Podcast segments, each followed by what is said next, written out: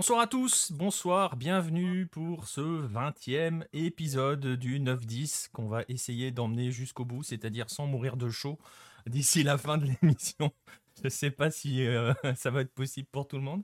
Il y en a qui trichent, hein, euh, vous voyez dans le chat.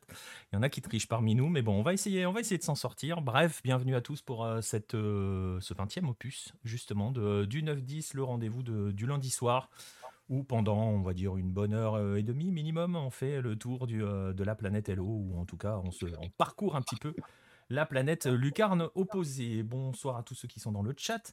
Euh, vous le voyez, je ne vais pas être tout seul ce soir. Je vais être accompagné à la présentation par Monsieur Baptiste Morigal. Salut Baptiste, c'est l'homme qui triche. Salut Nico, salut à tous. Et oui, je triche. J'ai une grosse, grosse clim et comme je le disais en préambule, bah, fuck l'écologie, j'ai pas envie de crever maintenant, donc euh, je, je, pollue à mort, mais au moins je suis bien. voilà, c'est très bien. Ne suivez pas son conseil. Essayez de résister un petit peu. Euh, voilà. Au-dessus de lui, je pense qu'il n'a pas besoin de clim pour l'instant. Ça a l'air d'aller. ça, a l'air d'aller. Ouais, tu m'as volé ma phrase. Il a l'habitude d'en prendre au vélodrome. Voilà. Monsieur Pierre Gervaux. Salut Pierre. salut Nico, salut Baptiste.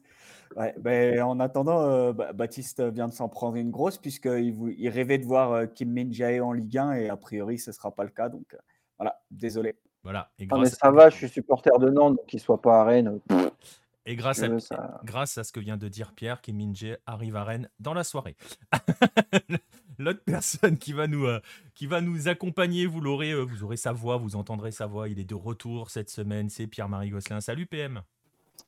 Salut Nico, salut à tous. Ouais, ravi de vous retrouver. Euh, bon, moi je vais pas vous aider pour la fraîcheur. Hein. non. Dans le sud-ouest, la canicule, c'est pas mal. Oui, et puis il y a d'autres éléments de fraîcheur dans le sud-ouest, donc de chaleur dans le sud-ouest, donc bon. ouais, ouais, non, moi je suis à la fenêtre, pas de clim, rien, c'est c'est la nature ici. C'est ça.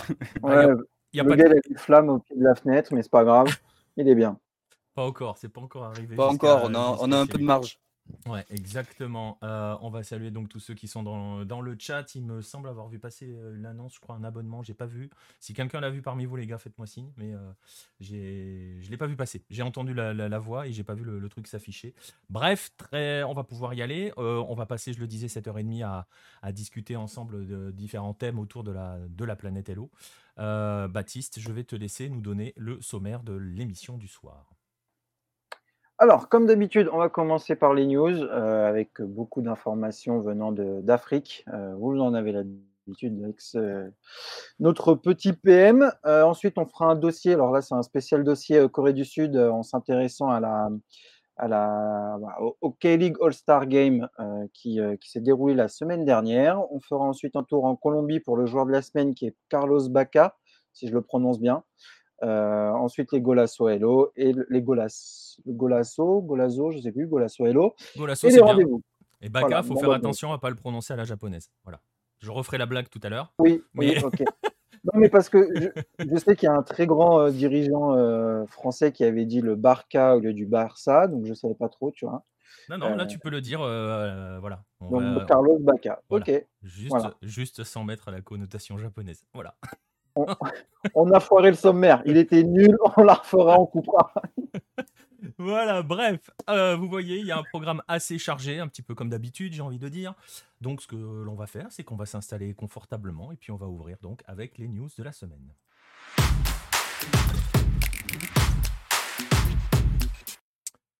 Et pour ces news de la semaine, euh, est-ce que le but d'Aviles Hurtado a été choisi? Non, il était même, non. il était même pas dans la sélection de toute façon, il y avait un, joueur de Séouliland. Alors, on pouvait pas. Euh, je, ne dévoile pas qui a remporté le Golasso Hello mais je ne sais pas. Moi, je le sais. Euh, je ne sais pas. Voilà, on n'en dit pas plus. Il faut savoir celui qui a payé euh, les gens pour qu'ils votent.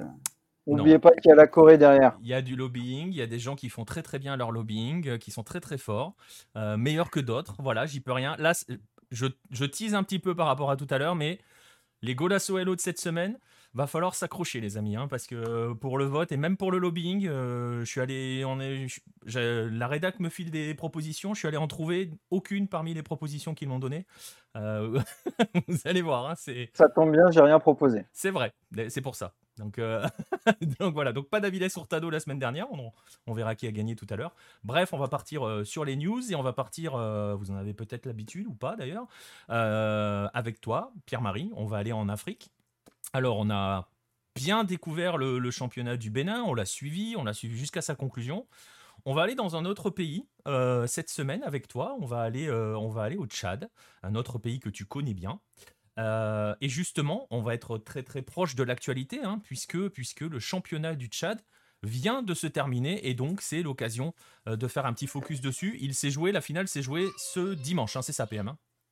Ouais, exactement. Ça, ça s'est terminé. C'était un championnat bref. C'est fort parce qu'on va faire en une seule news, on va pouvoir faire tout le championnat qui s'est déroulé en, un mois et demi, deux mois. Allez, j'exagère peut-être deux mois. Et, mais, euh, dans tous les cas, ça a été une, ça a été une belle réussite et du coup, ça vaut vraiment le coup d'en parler. Ouais, et donc je le disais, hein, je vous montre le trophée qui a été présenté le, le jour de la finale. On va euh, discuter un petit peu tout à l'heure sur la façon dont il s'est organisé. Je le disais, ce week-end, euh, c'était ce dimanche, c'était la finale. Je vais même vous montrer le tir au but, puisque ça s'est joué au tir au but, hein, PM, euh, cette, cette finale, le tir au but qui a donné le titre, on peut le dire, hein, à Elect Sport, c'est ça hein. Ouais, c'est donc Elect Sport de N'Djamena qui a remporté le, cette, cette bon, c'est pas la première édition, il y a déjà eu des championnats nationaux, mais ça fait un moment que ça n'avait pas eu lieu. voilà, le Tchad, c'est un très grand pays avec énormément de distance entre les villes, un contexte géopolitique souvent très compliqué qui fait que ben, jouer à N'Djamena, ça va, c'est assez facile, mais par contre, jouer en province et faire jouer des équipes de province à N'Djamena, c'est beaucoup plus compliqué. Et du coup, ben, cette année, il y a quand même, en fait, il y a eu un comité de, de normalisation, un CONOR qui a été mis en place par la FIFA, euh, pour, euh, pour euh, voilà, parce que bon, la fédération au Tchad, on a déjà eu l'occasion d'en parler hein, dans, des articles ou dans des podcasts au niveau du Tchad, c'était c'était pas fameux, c'était une voix pour Blatter, puis qui est devenue une voix pour Gianni. Donc voilà, c'est de la bonne de la bonne tambouille en famille, comme on dit. Eh, si, vous remontez les articles, bah si vous remontez les articles Lucarne opposé sur le Tchad version PM, vous verrez qu'au final, on n'a pas beaucoup d'amis au niveau de la fédé.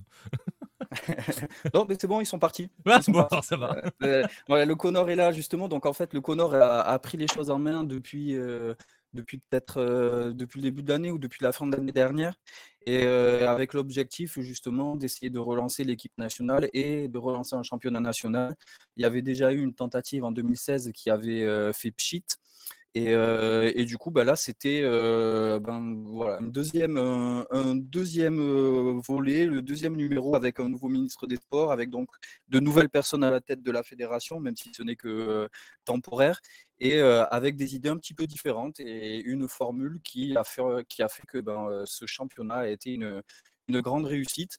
pour la petite anecdote, donc Elexport, c'est l'équipe donc championne qui qui est administré par, euh, par euh, la compagnie euh, d'électricité, la SNE, qui, voilà, et, enfin, que, voilà, donc c'est l'équipe des électriciens, ou je sais pas, vous pouvez les appeler comme vous voulez, ou de la centrale électrique plutôt que des électriciens. Et, et en fait, le, le match, donc cette finale, n'a pas pu se jouer vraiment dans les conditions optimales, euh, puisque les prolongations n'ont pas eu lieu. Ils sont passés directement à la fin des 90 minutes euh, au, à l'ascens de tir au but, puisque euh, il n'y avait pas d'électricité pour pouvoir faire marcher les projecteurs. Alors, je le dis un peu sous la forme de boutade, mais bon, c'est vrai que c'est quand même compliqué. Jouer dans un stade, donc tout s'est joué au stade de Diguel et de Paris-Congo, qui sont les deux petits stades de N'Djamena, sachant que le stade le grand stade de le stade Idriss Mamatouya est en réparation et, euh, déjà les Sao, si vous vous souvenez, on avait l'occasion d'en parler, ils n'avaient pas pu jouer chez eux, ils étaient partis jouer, euh, euh, c'était au Maroc, je crois, je me souviens plus, j'ai un trou là, mais ils n'avaient pas pu jouer à domicile, quoi. Et du coup, on, on, avait, on avait eu l'occasion de débattre un peu de ça. Et, donc voilà, donc le, dans ce stade de Diguel où vous voyez, il y a quand même une très forte affluence.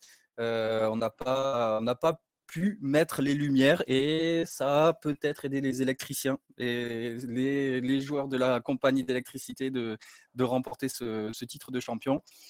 Il y a du monde euh, sur le toit du stade là, c'est ça? Non, Comment ça, ce sont les tribunes en fait. hein. Les tribunes sont pleines. hein. Je, mets, je passe une vidéo actuellement, euh, justement, filmée depuis, euh, depuis les tribunes du stade.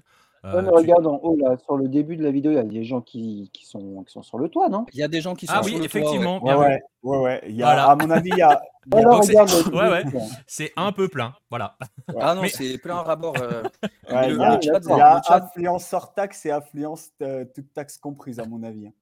C'est en fait c'est le, problème du chat, c'est que c'est un pays de football, je l'ai dit dans tous mes articles, et euh, dès qu'il y a quelque chose qui peut, euh, voilà, dès qu'il y a un match des Sao avec un peu d'enjeu, dès qu'il y a des matchs de championnat qui sont un peu mis en valeur, ben, on arrive à, remplir des stades et des heures avant le coup d'envoi et tout ça. Enfin, c'est quand même assez extraordinaire. Et donc là, cette finale, c'était euh, donc Elexport qui jouait contre une équipe. Et là, c'était la grande surprise, une équipe de Abéché. Abéché, pour info, c'est bon, c'est une ville qui est plus du côté du Darfour, euh, même proche du Darfour. Et c'est la ville de naissance de Pape Diouf, pour la petite anecdote. C'était euh, une des informations que j'avais lors de mon premier voyage au Tchad. C'était un des rares trucs que je savais sur le Tchad, c'est que, que, Pape Diouf y était. Et donc, cette équipe d'Abéché, la Santé, a, a, a fait la, en fait, a été la grande surprise.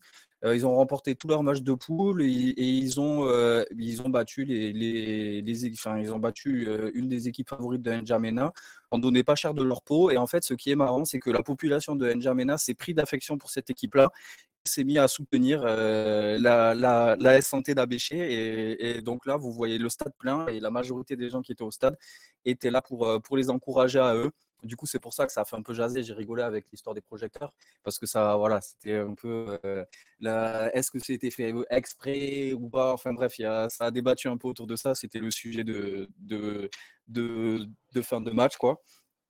Et, euh, et, donc voilà. Ouais, parce que, parce que Euh, je, te, je, te, coupe deux secondes, parce qu'il ouais. faut, le dire le, faut dire les choses. Sur cette finale, là, le grand favori, c'était l'Export. Hein. C'est euh, l'un des grands du championnat, hein. historiquement parlant, c'est un des grands. Ouais, ouais, ouais. En fait, je en fait, il y a une grosse différence. C'est ce que je disais au début. C'est jouer à N'Djamena, c'est facile. Jouer en province, c'est compliqué. Du coup, le, la plupart du temps, quand on disait le championnat du Tchad, en fait, c'était le championnat de N'Djamena avec les équipes d'N'Djamena qui, qui jouaient. Et euh, du coup, bah forcément, c'est des équipes qui ont plus d'expérience, c'est des équipes qui participent aux coupes. Quand, quand, y a des, quand elles ont la chance de participer aux coupes continentales, c'est les équipes de N'Djamena. Enfin, il y a vraiment, euh, y a, il y a un écart entre, euh, entre la capitale et la province réellement. Et euh, du coup, en fait, bah, même la preuve, c'est qu'il y a un championnat euh, zonal qui a été fait. Euh, un petit peu comme au Bénin, en fait, on a joué dans chaque région avant de se rassembler pour euh, jouer la, la, phase nationale. Et euh, bah, il y a quatre équipes de N'Djamena pour une équipe euh, par province pour le reste du pays. Quoi. Donc, euh, et encore pas, toutes les provinces n'étaient pas représentées, mais voilà, il y a quand même le, football, le football de N'Djamena et le, football de base plus puissant au Tchad. Donc, Export était largement favori. Et même en demi-finale, en fait, c'est en demi-finale qu'ils ont réalisé le grand exploit puisqu'ils ont battu euh, Edifice, qui est l'équipe qui a le plus de moyens euh, actuellement euh, au Tchad. Et de les, battre, ça a été. euh, voilà, ils, avaient déjà gagné leur finale.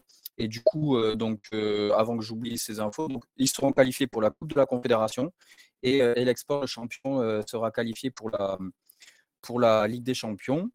Euh, je vais quand même donner les noms des équipes parce que c'est il y a des noms sympas. Ça ça vous dérange pas? Il y avait 12 équipes qui ont participé à, à, cette nationale. Donc on avait l'export euh, de N'Djamena, voilà. On avait aussi l'Olympique de Mao, les Gazelles de Sar, les Esports du Guerra, l'Espérance FC de Bongor. Euh, après d'autres équipes de N'Djamena, donc Foula, Renaissance, qui sont plus connus. On avait Lamboco de Gorée, l'AS Santé d'Abéché, donc les Boules d'Or de Pala et l'AS Santé d'Amjaras. Voilà, c'était l'occasion aussi de. Et, et, et AS, AS, AS, Santé, c'est lié à quelque chose de particulier? Il y en a, bah, il y en a deux dans le championnat, c'est un hôpital, c'est quelque chose comme ça? Non, ouais, c'est la caisse de santé. Ouais, as, okay. as fait, Donc la CPAM, la CPAM a deux clubs en.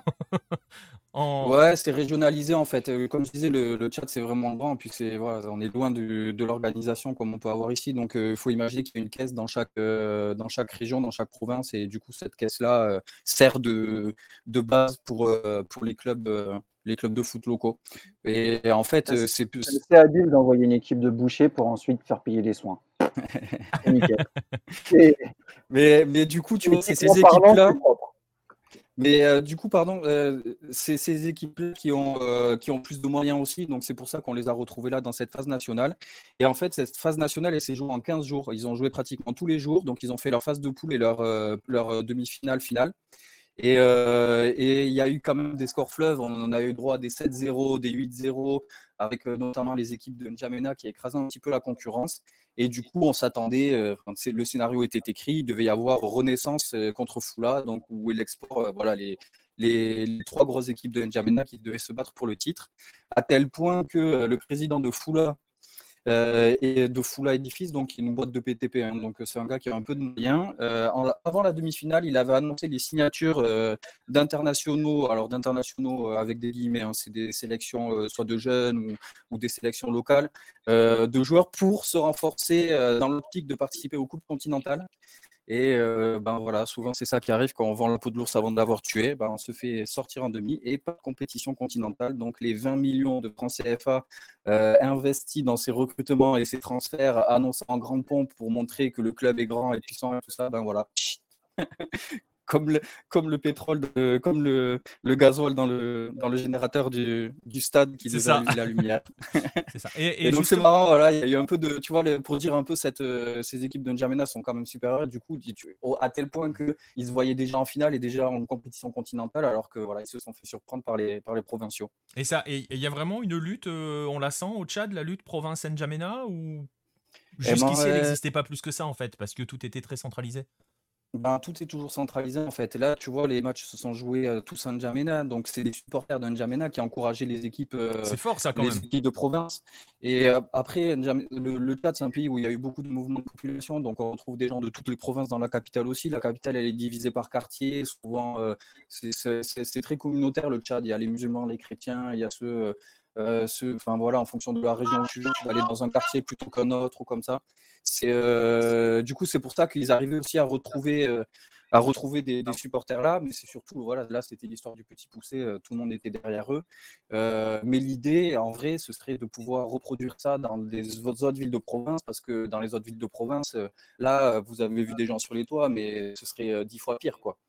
Et, justement, il y, a des milliers, des milliers, des milliers de personnes en plus que la jauge du stade parce que voilà, ça ferait l'événement. Les gens seraient tellement fiers d'avoir ça chez eux que dingue. Justement, euh, par rapport à cela, tu le disais tout à l'heure, la Santé va donc aller en C3 africaine. Euh, elle peut accueillir un match ah, de C3 tout, se jouera à N'Djamena. Ouais, c'est ça. Alors, euh, ouais, non, tout se jouera à N'Djamena. En fait, les, équipes sont venues en. Ouais, elles ont un camp de base. Toutes les équipes étaient ensemble. Et c'est comme une. Ça, entre guillemets, comme une sorte de bulle, quoi. avec toutes les équipes de province qui étaient donc là réunies et, et qui étaient ensemble. Et puis, ils ont enchaîné les matchs. Euh, du coup, pour, euh, cette équipe d'ABC, ben, ça se passera euh, comme ça. Quoi. Ils seront à N'Djamena, ils ils auront du public. C'est ça qui est bien, c'est que vu qu'ils ont eu cette petite épopée, ben, les gens vont continuer, je pense, à les soutenir et, ça peut peut-être faire, enfin, on ne sait jamais, jouer déjà au chat, c'est compliqué parce qu'il fait hyper chaud. si en plus il y a le soutien du public vraiment passionné à fond derrière, ça peut, ça peut être super intéressant. Mais donc, bon, j'ai un peu survolé, c'est compliqué de faire un championnat comme ça, surtout que c'est fini. Euh, voilà, il y a des trucs, euh, il y, a, plein de choses que je voulais dire que probablement qui m'ont échappé. Mais euh, l'idée, c'est que c'était quand même une très grande réussite. La finale était diffusée à la télé. Vous avez vu le trophée. Au Bénin, il n'y avait pas de trophée. Et là, on a un trophée qui est plutôt sympa. Enfin, en tout cas. Ah, c'est ce, que disait, c'est ce que disait Nostromo dans le chat. Hein. Le trophée est bien plus sympa qu'au Bénin. Et pour, pour aller plus loin, par rapport aux images, elles sont disponibles. Vous pouvez les trouver sur YouTube, sur Facebook, partout. même le match en entier. Euh, là, pour le coup, il y a eu un vrai protocole de remise du trophée à, la fin du match. C'est pas ce qu'on a eu au Bénin, par exemple. Exactement. Bah après, le, en fait, le truc s'est joué, ça a été aussi organisé en partie avec la fédération et le ministère. Donc euh, voilà, il y a, les autres ministères étaient impliqués. Le ministre de la communication a joué, euh, enfin voilà, qui est aussi passionné de foot et a, tout fait pour que le match puisse être diffusé. Ça a été diffusé en direct sur Facebook, ça a été diffusé sur plusieurs chaînes de télévision. Enfin, ça a été, voilà, il y a, y, a, y a eu une véritable il y a quelque chose qui a pris en fait pendant cette phase nationale, là, pendant ces 15 jours où, tous les matchs se sont enchaînés. On a, on a vraiment senti l'engouement du public et pour le match d'ouverture aussi, c'était aussi plein que pour la finale, malgré des scores. Euh, voilà, l'équipe. Euh, après, il y, a, aussi ces rivalités communautaires qui font que, par exemple, l'équipe d'Amjaras, euh, Amjaras, c'est la ville d'Idriss Déby, l'ancien président, de, enfin l'ancien président, l'ancien, comment dire l'ancien euh, bon, l'ancien président très long terme du Tchad, qui, a donc euh, ultra développé son village natal.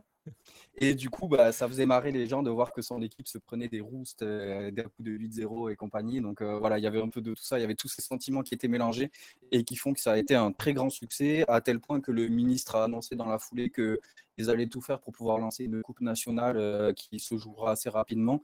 Alors, ils ont déjà donné leurs deux places pour les compétitions continentales, mais bon, l'idée de pouvoir encore permettre aux, gens d'assister à, enfin voilà, de mettre dans l'esprit des gens que, que le football au, Tchad, ben, c'est devenu quelque chose de réel.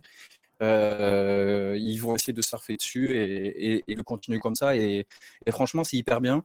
Au début, j'étais, quand, parce que ça fait depuis la fin du Bénin, je me disais que j'allais parler du Tchad. Ils étaient en train de jouer les phases régionales, du coup, à l'époque.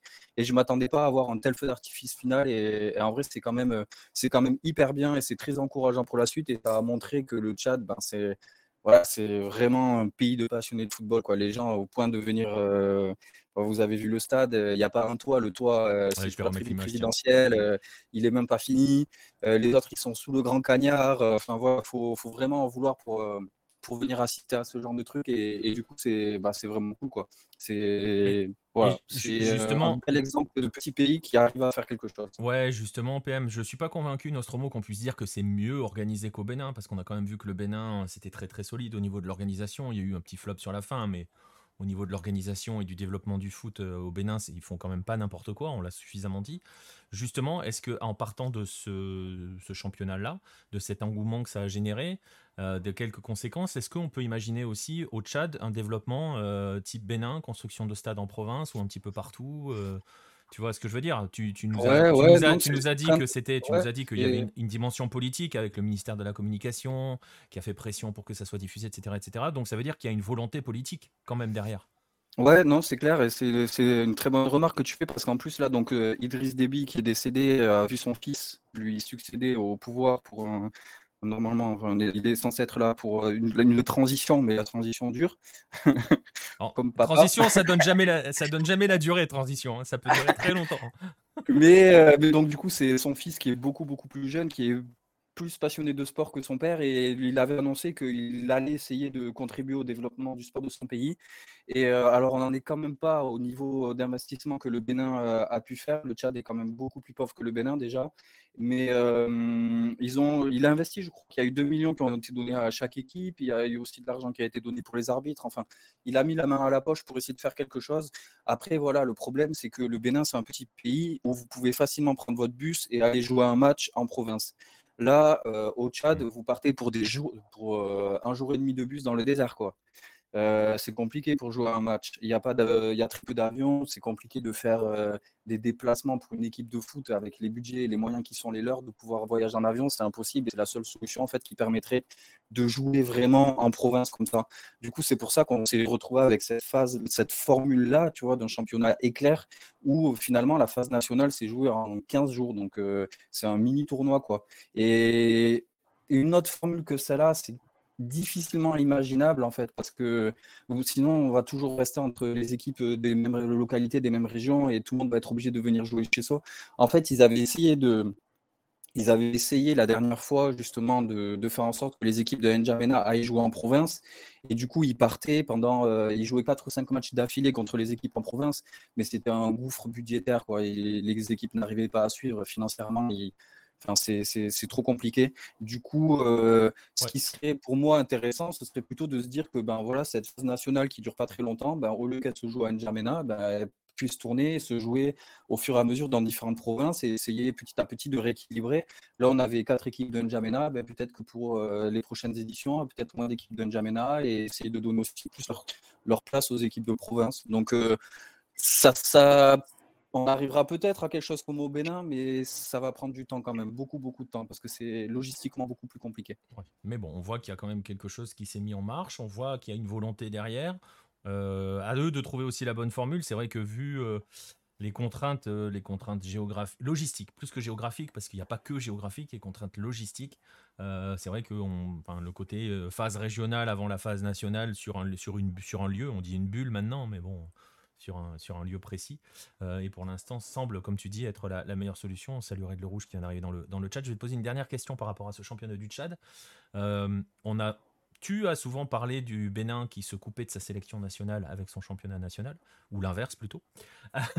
la sélection qui se coupe de son championnat national. Est-ce que dans ce petit championnat-là, parce que tu l'as dit, hein, sur la durée c'est très court, euh, on voit des internationaux. Est-ce que voilà, est-ce que on, actuel ou futur eh ben, euh, actuel, oui, il y en a eu quelques-uns. Alors, il faut savoir que le niveau du Tchad est quand même encore inférieur à celui du Bénin en termes de sélection. Donc, en fait, il y a beaucoup moins de joueurs qui viennent de l'extérieur. Donc, de base, euh, c'est ton championnat, enfin, ton championnat, quand ils jouent, quoi. Enfin, c'est tes clubs plutôt qui, te fournissent, euh, qui te fournissent les éléments pour la sélection. Et en fait, c'est ça qui a, en fait, c'est ça qui a beaucoup encouragé les gens, c'est de voir toutes ces équipes de province qui avaient certaines qui ont mis, mis à mal les équipes de N'Djamena. Ça a donné vraiment du, Enfin, ils se sont dit, bon, on a du talent, quoi. Il y a du talent dans, dans nos provinces, il faut, faut arrêter avec euh, tout ce passe à N'Djamena. Et, et, justement, dans certains commentaires, on disait que bah, le sélectionneur a, pu bien profiter de cette mmh. formule, de cette formule-là. Pour le coup, pour un sélectionneur, c'est le rêve, quoi. Tu vois, peut-être les 15 bah meilleures équipes de ton pays ou les, euh, les 12 meilleures équipes du pays réunies comme ça, tout se passe dans le même stade pratiquement. Enfin, c'est pas mal. Donc, logiquement, la la, sélection devra en bénéficier. Euh, y a, de toute façon, il y a, je vois, y a très peu de Tchadiens à l'extérieur, donc euh, j'ai du mal à imaginer qu'ils euh, vont tout d'un coup se retrouver avec des binationaux qui vont apparaître. Donc il y a de fortes chances que, que la sélection puisse en profiter. Et d'ailleurs, tout à l'heure, je moquais un peu Foula Edifice qui a recruté des internationaux à l'extérieur pour ces campagnes continentales auxquelles il ne participera pas, qui a signé justement des partenariats avec des clubs qui sont venus là pour cette phase, euh, enfin des clubs de province en fait, pour justement essayer de, créer des liens et de faire en sorte que l'argent qui est plus à N'Djamena puisse partir dans les provinces et que les joueurs qui sont très dans les provinces puissent venir plus facilement à N'Djamena pour euh, se retrouver dans des conditions euh, peut-être meilleures pour, pour progresser. Bah écoute, en tout cas, sur le papier, ça a l'air hyper intéressant. Hein, tout ça, on va voir. C'est toujours la même question. Hein, on va dire, c'est valable partout dans le monde. Est-ce que sur la durée, ce type de projet ou de volonté va tenir le coup, mais en tout cas, c'est clair que sur le papier, cette histoire-là semble quand même euh, très très intéressante, hein, PM. Ouais, vraiment, comme tu dis, si c'est un one-shot, euh, ça aurait été un joli one-shot, mais c'est très très dommage.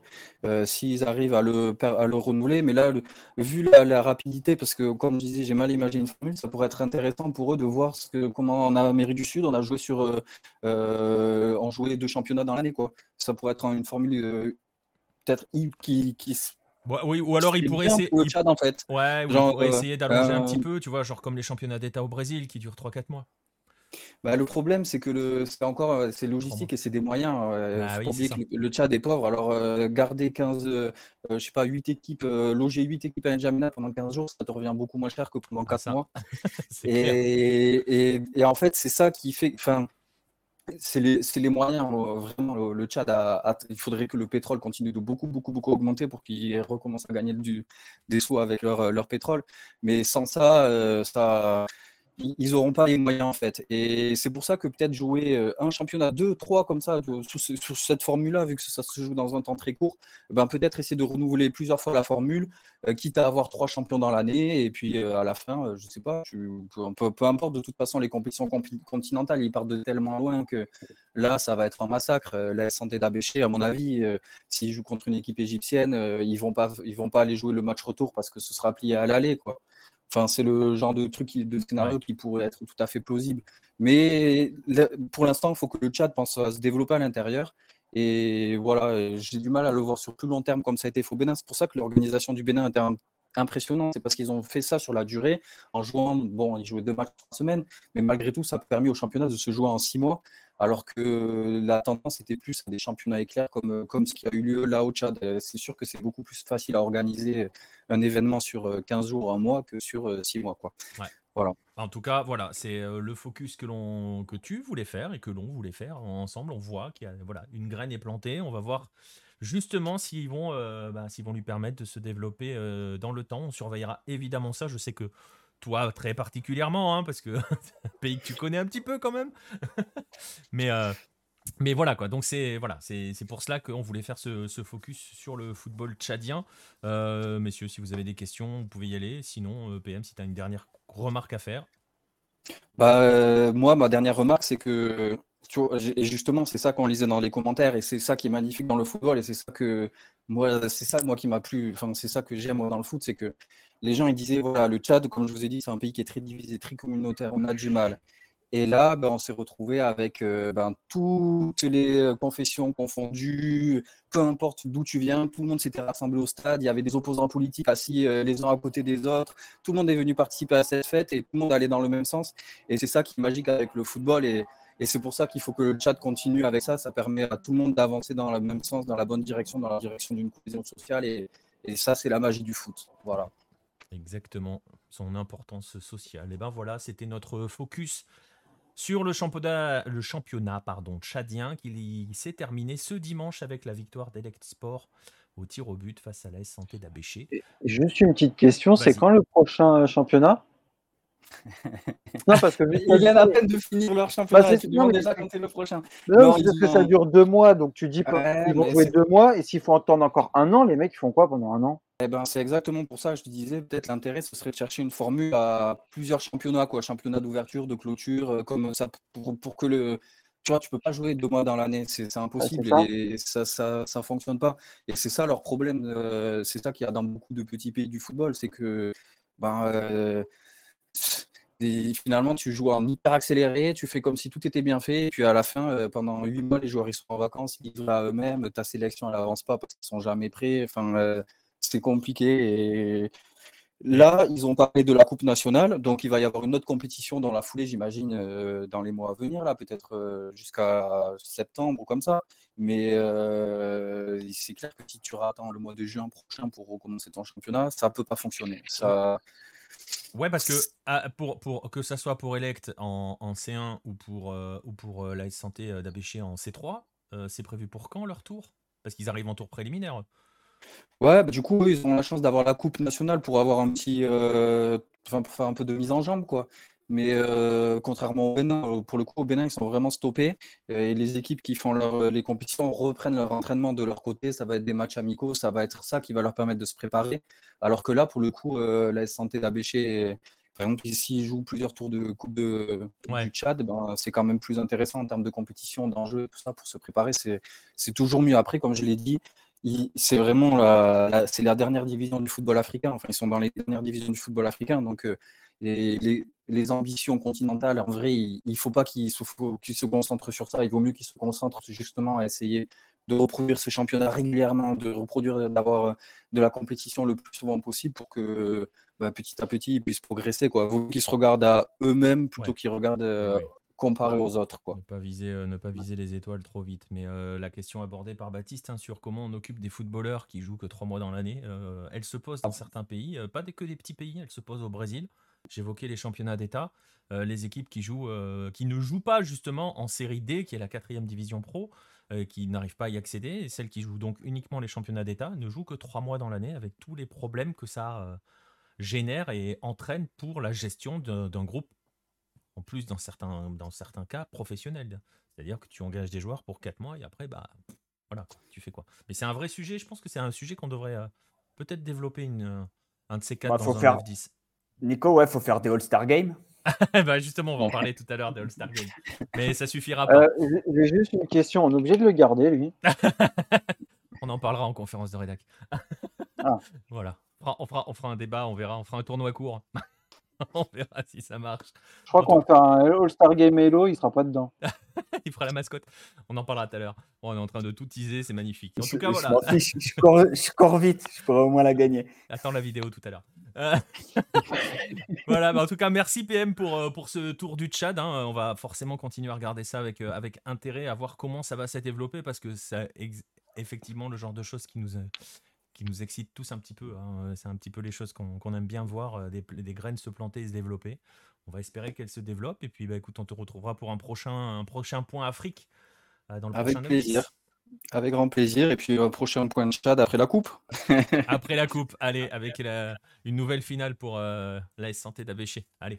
Allez, pourquoi pas. Inch'Allah. Allez, c'est parti. Rendez-vous est pris. Merci, PM.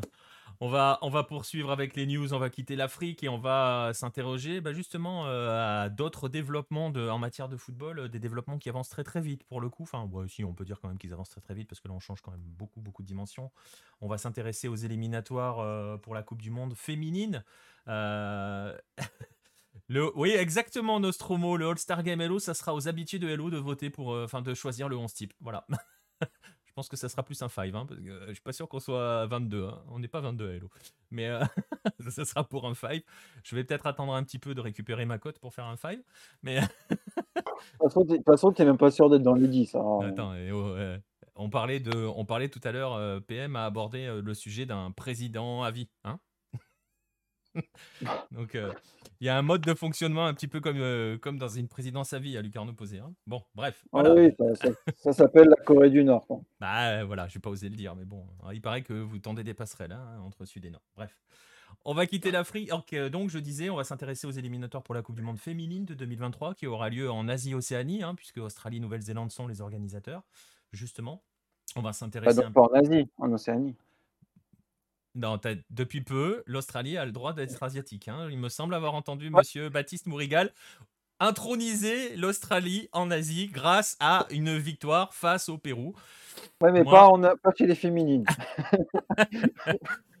voilà, bref. En tout cas, à moitié Asie, à moitié Océanie euh, en termes de, confédération. Euh, bref, je le disais, donc on va justement s'intéresser à l'Océanie parce que ça a des conséquences, l'organisation par la Nouvelle-Zélande. C'est que la Nouvelle-Zélande, elle, elle est automatiquement qualifiée pour cette Coupe du Monde. On va juste dire au passage quand même que c'est sa cinquième consécutive. Donc euh, pour le coup, c'est pas tiens, la Nouvelle-Zélande va découvrir la Coupe du Monde en étant qualifiée d'office. Non, non, elle a l'habitude d'être là. Elle n'est jamais sortie des phases de groupe, mais elle est là depuis, depuis quatre consécutives. Et là, ça sera sa cinquième. Donc. Et euh, en ce moment, donc, il y a des qualifications qui se jouent. L'Euro se joue en France, il est qualificatif pour la Coupe du Monde 2023. On va en parler après. Euh, du côté des Amériques, c'est pareil.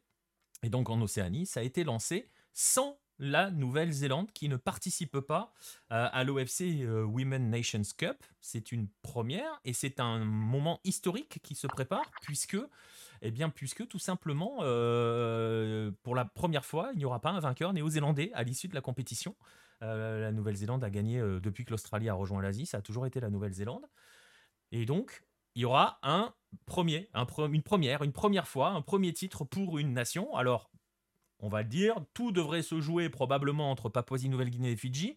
Pourquoi je les donne? Parce que ce sont les deux premiers à avoir décroché euh, leur qualification à l'issue des phases de groupe. Ils ont fait trois groupes de trois équipes. Les deux seules équipes qui restent. C'est un peu ça, non, mais euh, plus ou moins. Après, c'est compliqué au niveau du développement, mais, euh, c'est hyper bizarre d'avoir fait ça, alors qu'on sait que la FIFA euh, encourage chez les hommes de participer aux qualifications. Ça n'a pas. Et là, la Nouvelle-Zélande ne participe pas. C'est ça. En fait, ça n'a pas de sens pour dire les choses clairement, ça n'a pas de sens de dire à la Nouvelle-Zélande, bah tu participes pas à la Nations Cup. En gros, tu c'est comme si on disait, euh, c'est comme si on disait à, euh, je sais à la France, elle a organisé en 2019, elle n'a pas bah, participé à l'Euro. C'est ça. Alors qu'elle y a participé. Exactement. On lui dit, bah tu participes pas à l'Euro parce que tu es déjà qualifié. Ça n'a pas de sens. Je suis d'accord.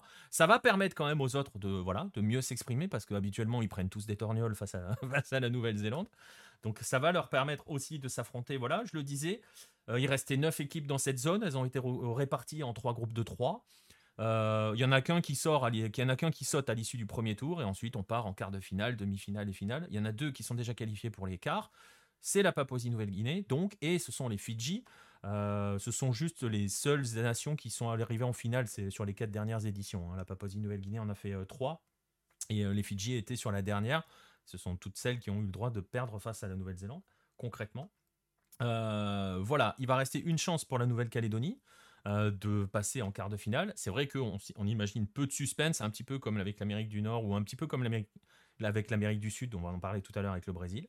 Mais voilà, il y a ces qualifications qui se déroulent et euh, on aura quelque chose entre guillemets d'historique en Océanie puisque pour la première fois depuis le départ de l'Australie, puisque l'Australie a gagné des, des, d'Océanie féminines avant, euh, bah, la Nouvelle-Zélande ne remportera pas le titre. Euh, juste une précision, le vainqueur de ce tournoi ne va pas à la Coupe du Monde directement, il va au barrage intercontinental. C'est pour ça que ça n'a absolument aucun sens de, euh, de ne pas avoir pris la Nouvelle-Zélande dans cette compétition. Mais Hein?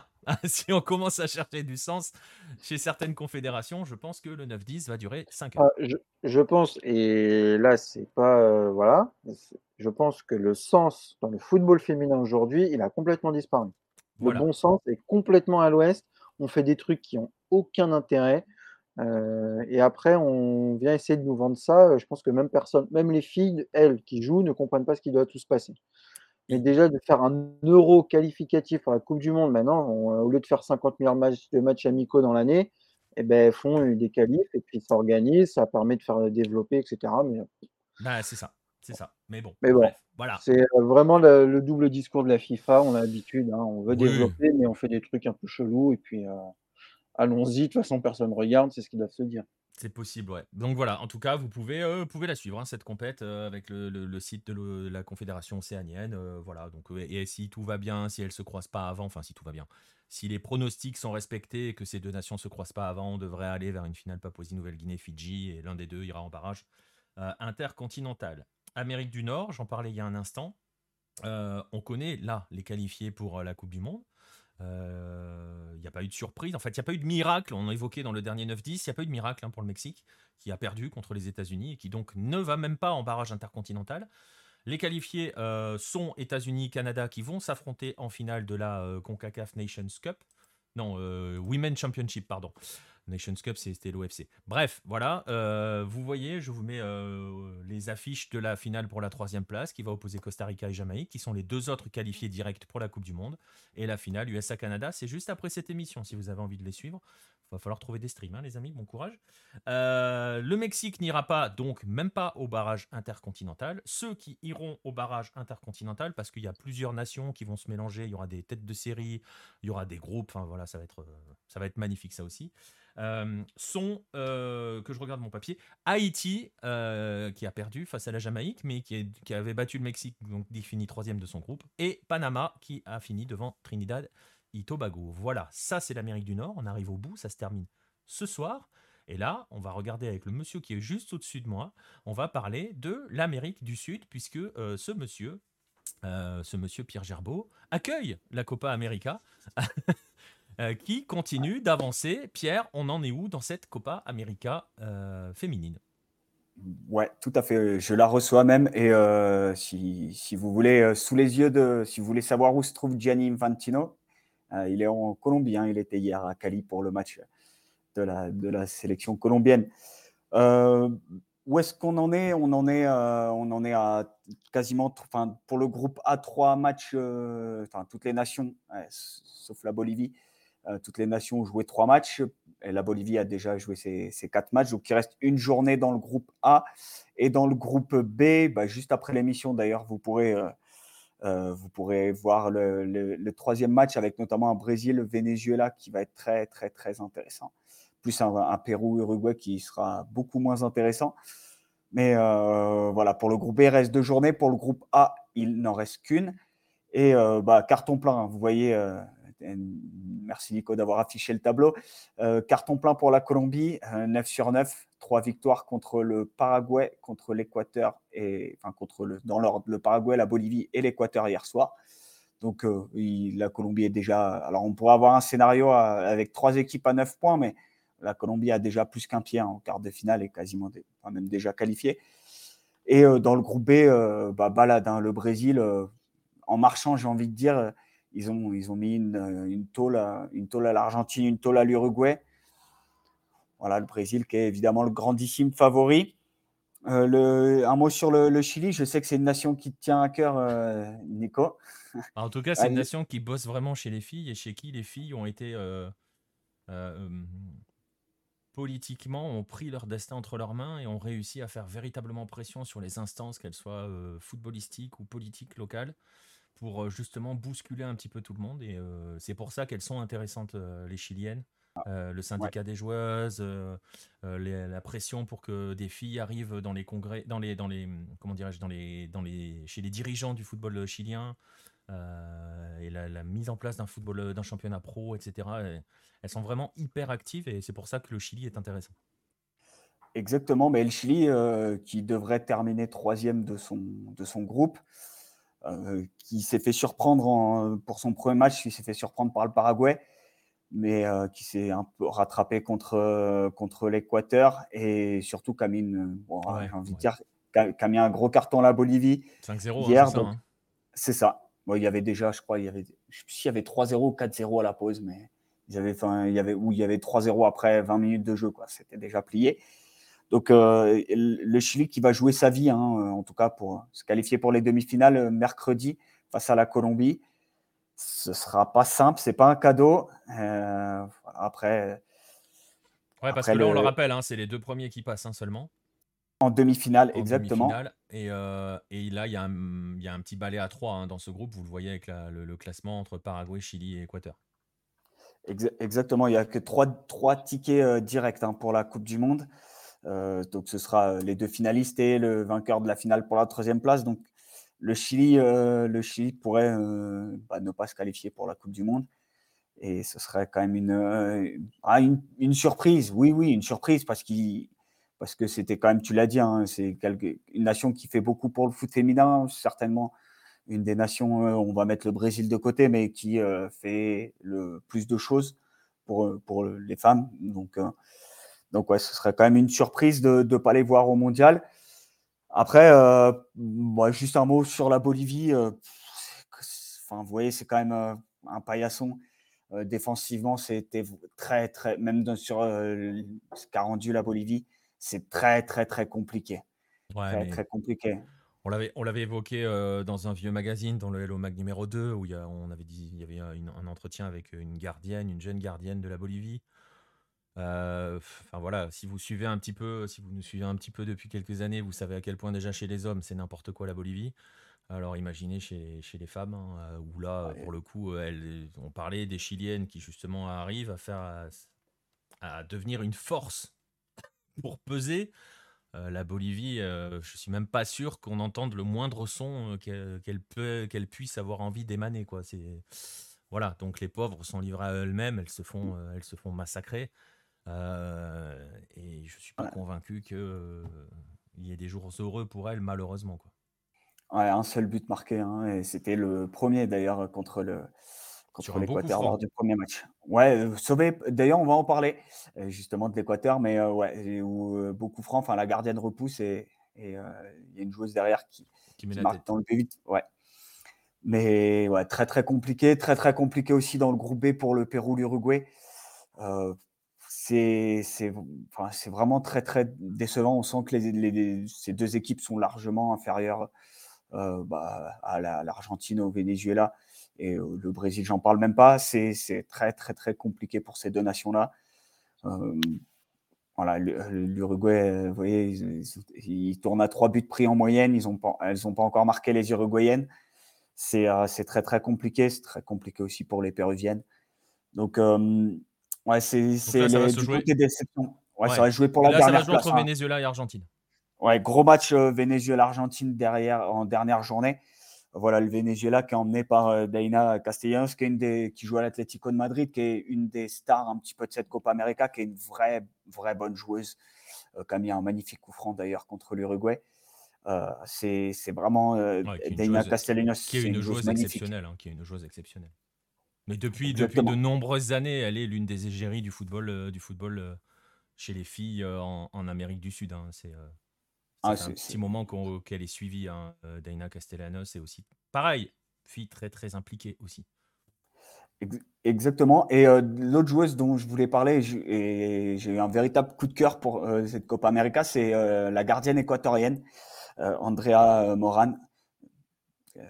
J'allais faire une blague avec Moran, mais Baptiste va me censurer direct, donc je ne vais pas la faire. Donc, la fais pas. Voilà. je ne sais même pas qui tu parles, mais vas-y. bah, Moran, avec son frère Bob. Mais. Euh, euh, ok. Voilà. Mais, On mais a 25 euh, personnes dans le chat. Vas-y, enchaîne. Ah, compliqué. Ouais, vraiment la gardienne équatorienne qui est, qui est vraiment monstrueuse depuis le début de cette Copa América. Euh, qui avait fait un, bon match, même si, euh, voilà, même si l'Équateur a perdu contre le Chili, elle avait fait un, bon match. Et, euh, hier, encore une fois, exceptionnelle dans les buts face à la Colombie. Je pense que sans, sans elle, voilà, ça aurait fait, ça aurait fait un gros carton hein, pour, les, pour les Colombiennes. Mais, mais vraiment, la, la, joueuse qui est à Independiente del Valle, il me semble qu'elle a été transférée là-bas cette année. C'était c'est un, vrai coup de cœur, un, énorme niveau depuis le début de cette Copa América. Et si les Équatoriens n'ont pas de gardien pour la Coupe du Monde, les Équatoriennes, elles, se sont, à mon avis, elles se sont trouvées une, portière pour, pour plusieurs années. Hein. Elle n'a que 22 ans. Donc, c'est une, c'est une, vraie bonne joueuse, Andrea Moran. Et donc, véritable à voir si elle arrive à trouver de quoi se développer aussi en tant que futur professionnel, enfin actuel et futur professionnel, que ce soit au pays ou ailleurs. Parce que ça, ça fait partie souvent des questions qui restent encore à se poser dans bien des pays sud-américains. exactement, mais c'est une vraie, vraie bonne gardienne, assez, assez impressionnante sur sa ligne. Et à mon avis, si vous faites un top arrêt de, cette Copa América, si vous faites un top 5 arrêt, elle va être peut-être. elle en aura 2-3. ouais, voilà, voire 4. Mais, bah voilà. Mais euh, voilà. voilà. Les prochains rendez-vous sur cette, euh, sur cette Copa América, donc euh, à suivre avec attention le duel à distance. Il y a Brésil, Brésil Venezuela ce soir déjà. Argentine Venezuela mercredi. Et, et, puis Colombie-Chili. Et juste en cas s'il y a le cas de, dans le groupe A, Colombie-Paraguay, Chili à 9 points, Baptiste va vous expliquer le règlement. Vas-y, Baptiste. on pas. Non, mais c'est compliqué, c'est ça? Non, c'est euh, priorité à l'affrontement direct. En fait, Alors, euh, pourquoi, moi? Pourquoi tu me mets dans tes histoires? Non, moi je suis pas. Euh, je, je, si tu veux, le, le, tout ce qui sort de ta bouche ne m'intéresse pas. Ils sont très enfants. Voilà, hashtag le, hashtag le groupe Vivien. Ouais, ouais, le groupe Vivien. On se dit les choses. Pour, pour plus, plus sérieusement, c'est l'affrontement direct. Hein. S'il y a égalité, les points plus. C'est beaucoup plus logique. Voilà, ce qui est beaucoup plus logique. Les points, le nombre de buts marqués. Donc, euh, la Colombie a, pour l'instant, en affrontement direct, Colombie a, gagné 4-2 en ouverture contre le Paraguay et euh, le Paraguay a gagné 3-2 contre le Chili. Ok. Et eh ben voilà, ce sont les prochains rendez-vous à suivre. Arcloud nous dit dans le chat que le USA-Canada féminin sera diffusé en direct sur YouTube par la CONCACAF. Voilà, vous voyez, il y a des confédérations qui ne cherchent pas forcément à trouver des diffuseurs obscurs ou quand elles en ont pas, décident de le passer gratuitement. C'est aussi un moyen de donner de la visibilité à son football. La bise à la FFF par rapport au football féminin. Bref, on va en rester là sur les infos. Euh, c'était un sujet. On passe direct au joueur de la semaine, c'est ça? Non, on va passer, on va, on va aller, on va. Non, malheureusement, on n'a plus le temps. Ouais. Euh, ah si si. Alors le joueur, le joueur de la semaine cette semaine, on est obligé de le faire parce qu'on est obligé de faire la vanne avec les Japonais. Donc. Euh, ah oui.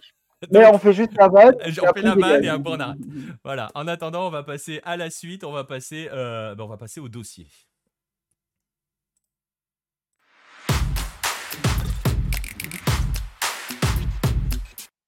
Et le dossier, Baptiste, euh, il va nous emmener en Corée du Sud pour le plus grand plaisir euh, de Pierre puisque l'on va.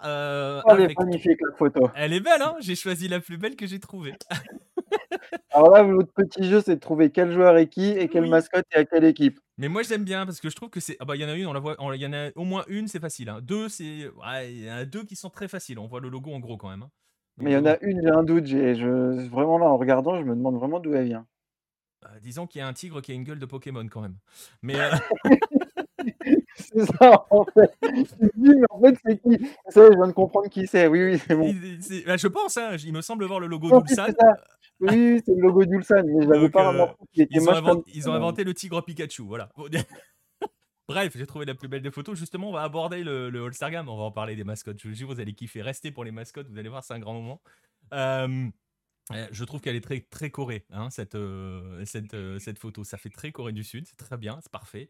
Euh, justement, Baptiste, on va parler euh, de ce All-Star Game hein, qui s'est euh, qui s'est déroulé, la K-League All-Star, c'est ça, la K-League All-Star Team, c'est ça? C'est ça. Je, ne sais plus s'il fallait dans quel ordre fallait mettre les mots. le maigrichon à gauche, est-ce que c'est pas le FC Séoul? En rouge, c'est FC Séoul. Et tu dois avoir, tu dois avoir. Gimshon juste à côté, qui est en ours.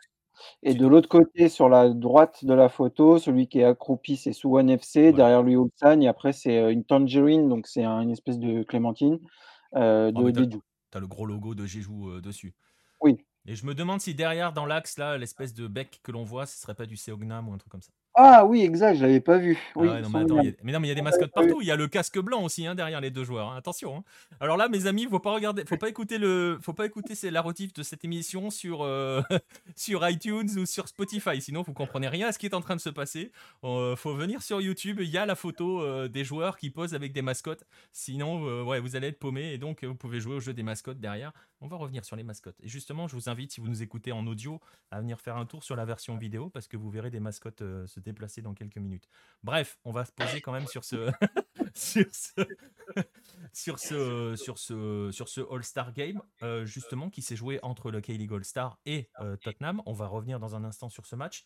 On va juste un petit peu, Baptiste, pour bien commencer, poser un petit peu le contexte historique. Est-ce que tu peux justement nous raconter un petit peu l'histoire de cette tradition euh, du All-Star Game? Oui, donc bah je vais rien vous apprendre. Cette tradition est importée directement euh, des États-Unis. Oh, grande surprise. Euh, donc c'est les Américains, on connaît, NBA, que ce soit la NBA, que ce soit hum, le hockey, que ce soit la NFL. Enfin tous les sports ont leur All-Star Game en général à mi-saison. La K-League a fait de même, mais ne l'a pas fait dès le début. Euh, eux, ils ont attendu un petit peu avant de le lancer. Ils ont sont d'abord concentrés sur le championnat. Ils ont vu que ça fonctionnait bien. Il y a eu un petit, voilà, un petit sursaut euh, de, pas de mésentente, mais on va dire de, de c'est retombé. Le soufflet est un peu retombé. Donc, ils se sont dit, on va faire un All-Star Game. Ça va relancer un petit peu la, la dynamique dans le pays sur le, sur le foot. Euh, donc, ils, ils ont créé ça à partir de 91 donc huit ans après la création de la qui était en 83, euh, avec cet objectif. Promouvoir le championnat, faire jouer les meilleurs joueurs pour avoir un match qui euh, va attirer forcément du monde, mais qui aura aussi un niveau de jeu qui est censé être l'apogée du football. Euh, on en Oui. est loin, hein, parce que Bah, bien si, évidemment, si on, euh, si on part du principe que euh, aligner les meilleurs pour un one-shot une fois dans l'année permet d'avoir le Ouais, meilleur match ça. de l'année. Exactement. C'est surtout qu'ils jouent, ils joueront pas ensemble, C'est ils ça. s'entraînent pas ensemble. Voilà. En plus, il faut trouver des entraîneurs, faut, faut faire tout ce genre de choses. Voilà. Donc, c'est une idée reçue qui qui vaut ce qu'elle vaut et voilà, on lui donne le crédit euh, qu'on a envie de lui donner. Moi, personnellement, le All-Star Games, ça ne m'intéresse pas spécialement, euh, sauf quand il y a une histoire derrière. Donc, euh, faire juste affronter les meilleurs joueurs du championnat, c'est pas très intéressant. Mais voilà, ils ont fait, ils ont créé ça en 91 euh, avec une première formule, donc sur 91 et 92, euh, qui voulait qu'on coupe le, pays en deux, le championnat en deux. On met telle équipe seront l'équipe bleue et telle équipe seront l'équipe blanche. Donc on prenait les meilleurs joueurs de ces équipes-là, un petit peu comme, en, comme, en, comme aux États-Unis Ouais, c'est ça, le conférence ouest contre conférence est. Sauf que là, ça n'avait pas trop de, encore de, d'intérêt, puisque beaucoup d'équipes étaient à Séoul, donc on ne faisait pas à l'est, on faisait à l'ouest, puisque forcément, Séoul, euh, on ne va pas aller couper ça. Donc, je n'ai pas très bien compris comment ils avaient un petit peu réparti. Mais voilà, sur deux ans, ils ont réparti comme ça. Après le, All-Star Game, bah, en fait, les gens se sont rendus compte que c'était un peu nul. C'est pas très passionnant, donc ça a disparu. Avant de revenir au goût du jour en, en, en 97 euh, ou 98, je ne sais plus exactement, je crois que c'est 98, euh, et qui cette fois-ci a pris un autre, donc c'est en 98, un autre tournant, c'est-à-dire qu'on faisait, alors il y avait eu, on coupe les équipes en deux, bah, cette fois-ci on va faire étranger. En 95, on a fait étranger face aux Coréens. On l'a enlevé parce que ça n'a pas fonctionné, parce qu'il y avait même des Coréens qui jouaient avec les étrangers. En 97, c'est en 98, c'est redevenu, euh, cette fois en coupant le pays en deux, mais en faisant, alors là, accrochez-vous, c'est pas nord-sud, mais c'est central face au sud. donc, c'est très. Voilà, donc il fallait trouver un petit peu une limite. Ils ont décidé de, de faire ce- cette coupure-là euh, avec jusqu'en 2007. Et une fois en 2007, ben, on s'est rendu compte que finalement, ben, ce n'était pas si passionnant que ça. Ben, on va rechanger la formule. Et cette fois-ci, on a décidé d'aller chercher euh, les Japonais en leur disant bah, Vous faites votre équipe All-Star, oui, on fait la nôtre, et on s'affronte. Donc ça, ça a duré deux ans. Euh, de- de- ça n'a pas vraiment pris. Je pense que de, ça, voilà, de, de dire on va faire venir les Japonais en Corée, on va envoyer les Coréens au Japon, bah, poursuivre, c'est pas C'est forcément pas le si bête hein, sur le principe quand même. Non, sur le principe, c'est pas bête, mais le problème, c'est que c'est encore une fois dans, le- dans un calendrier de foot. Oui, Quand on voit aux États-Unis comment ça se passe, on coupe pendant pratiquement un mois. Ouais. Bah là, c'est en milieu de semaine. Ouais. Euh, les supporters, si alors qu'il faut aller au Japon, bah, il faut qu'ils se tapent un billet pour aller au Japon, puisqu'il faut revenir, puisque derrière ils vont travailler. Et inversement, si les Japonais doivent venir. ouais. Et globalement, euh, déjà qu'on a du mal à regarder le foot en Corée, alors regarder le foot en G-League pour savoir qui sont les joueurs, je pense que là, on n'y est pas. Donc, sur le papier, c'est pas bête, mais il fallait, et je pense que c'est pour ça que ça n'a pas duré, qu'il y ait quand même, on va dire, une, euh, une émulation, que les gens soient. euh, on aime bien le, le foot, euh, le, le foot, donc on regarde aussi en G-League, on regarde en K-League, on regarde partout, sauf que je pense que les Coréens n'en ont rien à faire de la G-League et les, les Japonais n'en ont rien à faire de la K-League. Donc, ils ne savaient pas vraiment ce qu'ils Ouais, ouais. allaient voir. Donc ça, ça a duré un an, euh, deux, deux ans, pardon. Et puis après, on est passé à un tout autre euh, modèle où cette fois-ci, c'était des event match, qu'ils appelaient ça, c'est-à-dire qu'on prenait les meilleurs joueurs de K-League et on les, fait, on les faisait affronter euh, une équipe, soit une équipe européenne qui venait faire son, son, ses préparations en, en Asie, comme on a eu le, le Barça en 2010, on a eu la Juventus en, en 2021, je- Mhm. si je dis pas de bêtises. Ah Non, non, parce qu'il y avait le Covid, donc c'était 2019. Le Covid m'a complètement chamboulé. C'était 2000 On a, C'était perdu- 2010. on a tous perdu deux ans hein, avec la Covid, Oui. hein, donc euh. Là, on est en 2022. Oui, c'était Ouais. c'était 2019, c'est bien ça. Euh, et en 2022, bah, c'était Tottenham. On a également. Oui, ouais non. Bah après j'allais. Vas-y, vas-y, continue. Et puis je, je te Bah, Après, on a également eu dans les autres event matchs, on a eu euh, l'idée d'aller affronter, par exemple en 2012, euh, c'était les 10 ans de la team 2002. Donc, ils ont créé une team 2002 qui, ont- qui a affronté euh, la, la team, la team K-League 2012. Donc, cette fois-ci, c'est voilà, c'était un peu, un peu particulier parce que comment on va mettre des joueurs qui sont aujourd'hui pros affronter des joueurs qui sont retraités pour la plupart Mm. et qui ont très certainement pas joué à un niveau correct depuis euh, plusieurs années.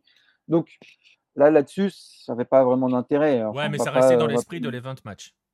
Et c'est ça, c'est un event match, c'est un peu comme on fait avec le Variété Club de France, C'est ça. mais c'est il- là-dessus, c'est juste voilà, créer une émulation, faire venir les gens, passer un bon moment. Euh, on a également eu la Team Park Jisang. euh, voilà, on a eu tout plein de matchs ponctuels comme ça qui faisaient en fait un événement euh, autour du foot.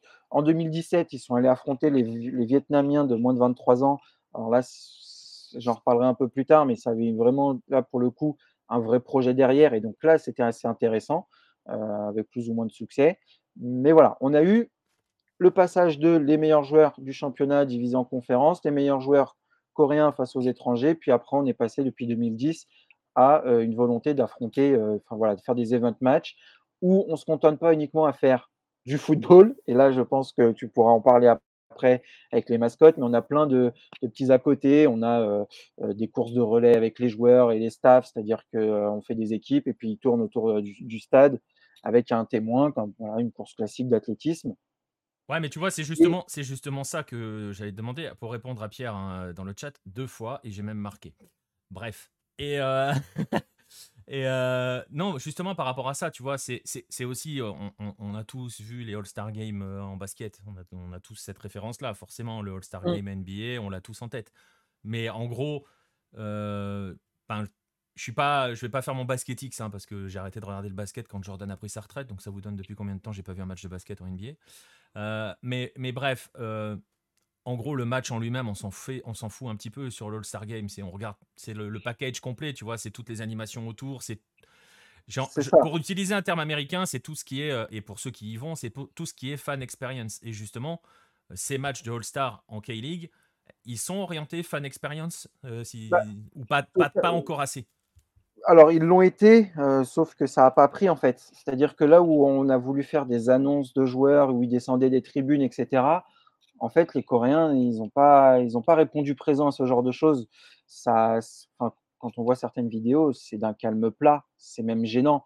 Donc, on a voulu créer tout ce genre de choses, de vouloir faire un peu comme en- aux États-Unis, sauf que ça n'a pas pris parce que c'est pas vraiment dans leur culture en fait. Il y a, les Américains, c'est très le show à l'américaine. Ah oui, bah oui, c'est la fan experience, c'est le truc numéro un. C'est bah, ça. Et- en, et puis en plus, autour du foot, c'est un peu difficile de le faire. Autant au basket, etc., on voit des gestes, euh, les mecs font des dunks, les mecs font des tirs de très loin, donc c'est assez spectaculaire.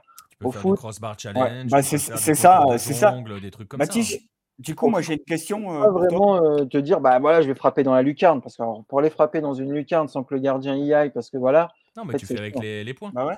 Bah, c'est ça, du coup, moi, j'ai une question. Ouais, vas-y, vas-y, et après j'expliquerai. vas-y, euh, vas-y. parce que du coup, tu vois, euh, si tu prends les All-Star Games euh, équipe, équipe américaine, enfin, type américain, par exemple, là, il y avait le All-Star Game Baseball ce week-end. Alors, tu as le match aussi en lui-même, mais tu as d'autres, d'autres, entre guillemets, d'autres concours autour. Tu vois, avais, là, pour le baseball, tu avais le Home Run Derby, enfin, tu vois, les, les choses comme ça. Est-ce que tu avais ça aussi en. Est-ce qu'ils sont pensés à faire un concours de, je sais pas, un concours de pénaux, concours de coups francs ou au concours d'adresse à viser avec des points? Non? Ils n'y ont pas pensé, euh, tout simplement parce que euh, ils ont, euh, si tu veux, ils ont, on va pas dire entre guillemets pas le temps parce qu'ils pourraient le prendre, mais les gens viennent juste voir le match. Ils viendront pas avant voir des concours, ça les intéresse pas. Eux, ils veulent venir voir des matchs de foot et ils veulent venir voir. Et là, depuis les event matchs, et c'est triste à dire, ils viennent pas voir la Team K-League. c'est ça le problème, c'est qu'ils viennent voir toujours l'équipe qu'ils affrontent à côté. Euh, ils vont pas euh, ils vont pas vouloir venir et se dire euh, bah venez on va voir je sais pas moi on va aller voir Kim Shin Wook faire une roulette sur oui bon peut-être on va peut-être venir le voir mais en gros on va pas on n'a pas la grosse volonté de venir voir les, équipes les, deux équipes s'affronter pour voilà par exemple je vais prendre juste la fréquentation du stade. Le Seoul World Cup Stadium, c'est 64 000 places un match de K-League All-Star, on attendait à peine 50% maximum de fréquentation, sauf cas extrêmement rares, euh, mais globalement c'était 50%. Euh, voilà. Et là, par exemple, quand Tottenham est venu, bah, pas, de sujet, hein. ça s'est monté en flèche, c'est plein, c'est complet. Donc on vient plus voir les étrangers que les Coréens. Et en plus, aujourd'hui, comme les mecs font plus leur, euh, leur saison et que c'est pas coupé, bah, on va pas leur dire bah, alors, vous avez fait trois matchs là sur la dernière semaine, bah, en plus vous allez nous faire des concours, des machins. Ils ont, eux, ils ont envie de faire autre chose. Bah, disons que leur souci, et justement, on va aborder. Alors, il y a Red Le Rouge qui, donne, qui nous dit qu'en plus, un All-Star Game, il faut que ça joue un peu comme les Harlem Globetrotters. Quoi. C'est-à-dire, au foot, c'est compliqué, 11 contre 11. Ouais, et, et, je, et, je, vais même te dire, Red Le Rouge, et c'est justement ce que souligne, soulève un petit peu Baptiste, ça va l'être d'autant plus si maintenant le All-Star Game consiste à affronter une équipe européenne qui vient en tournée parce qu'eux, ils sont en préparation de la saison. Ils sont, ils sont pas là pour faire des concours de jongle et des 5 contre 5. Et juste par rapport aux animations, c'était l'exemple que je voulais dire. Je sais plus quel tournoi c'était entre euh, des équipes de MLS et des équipes de Liga MX. Ils ont organisé un espèce de truc comme ça entre euh, une sélection de MLS et une sélection de Liga MX. C'est pas si vieux, il hein, faudra regarder. J'ai un petit trou de mémoire sur la date. Et en parallèle du match, il y a eu des jeux. Il y a eu des jeux genre euh, euh, le nombre de points, tu sais, bah justement, euh, vous avez peut-être déjà vu ça, vous, ces animations-là autour des stades où ils mettent des, buts. Il y a, tu vises soit la lucarne, soit le ras du poteau, tu as, des points différents pour les gamins. Hein. Ils faisaient ça avec les joueurs, ils faisaient des concours de crossbar challenge et tout. Voilà. Et ça, c'était avant le. Enfin, tu vois, dans le cadre de la, de la grande session, de l'affrontement, de la fête.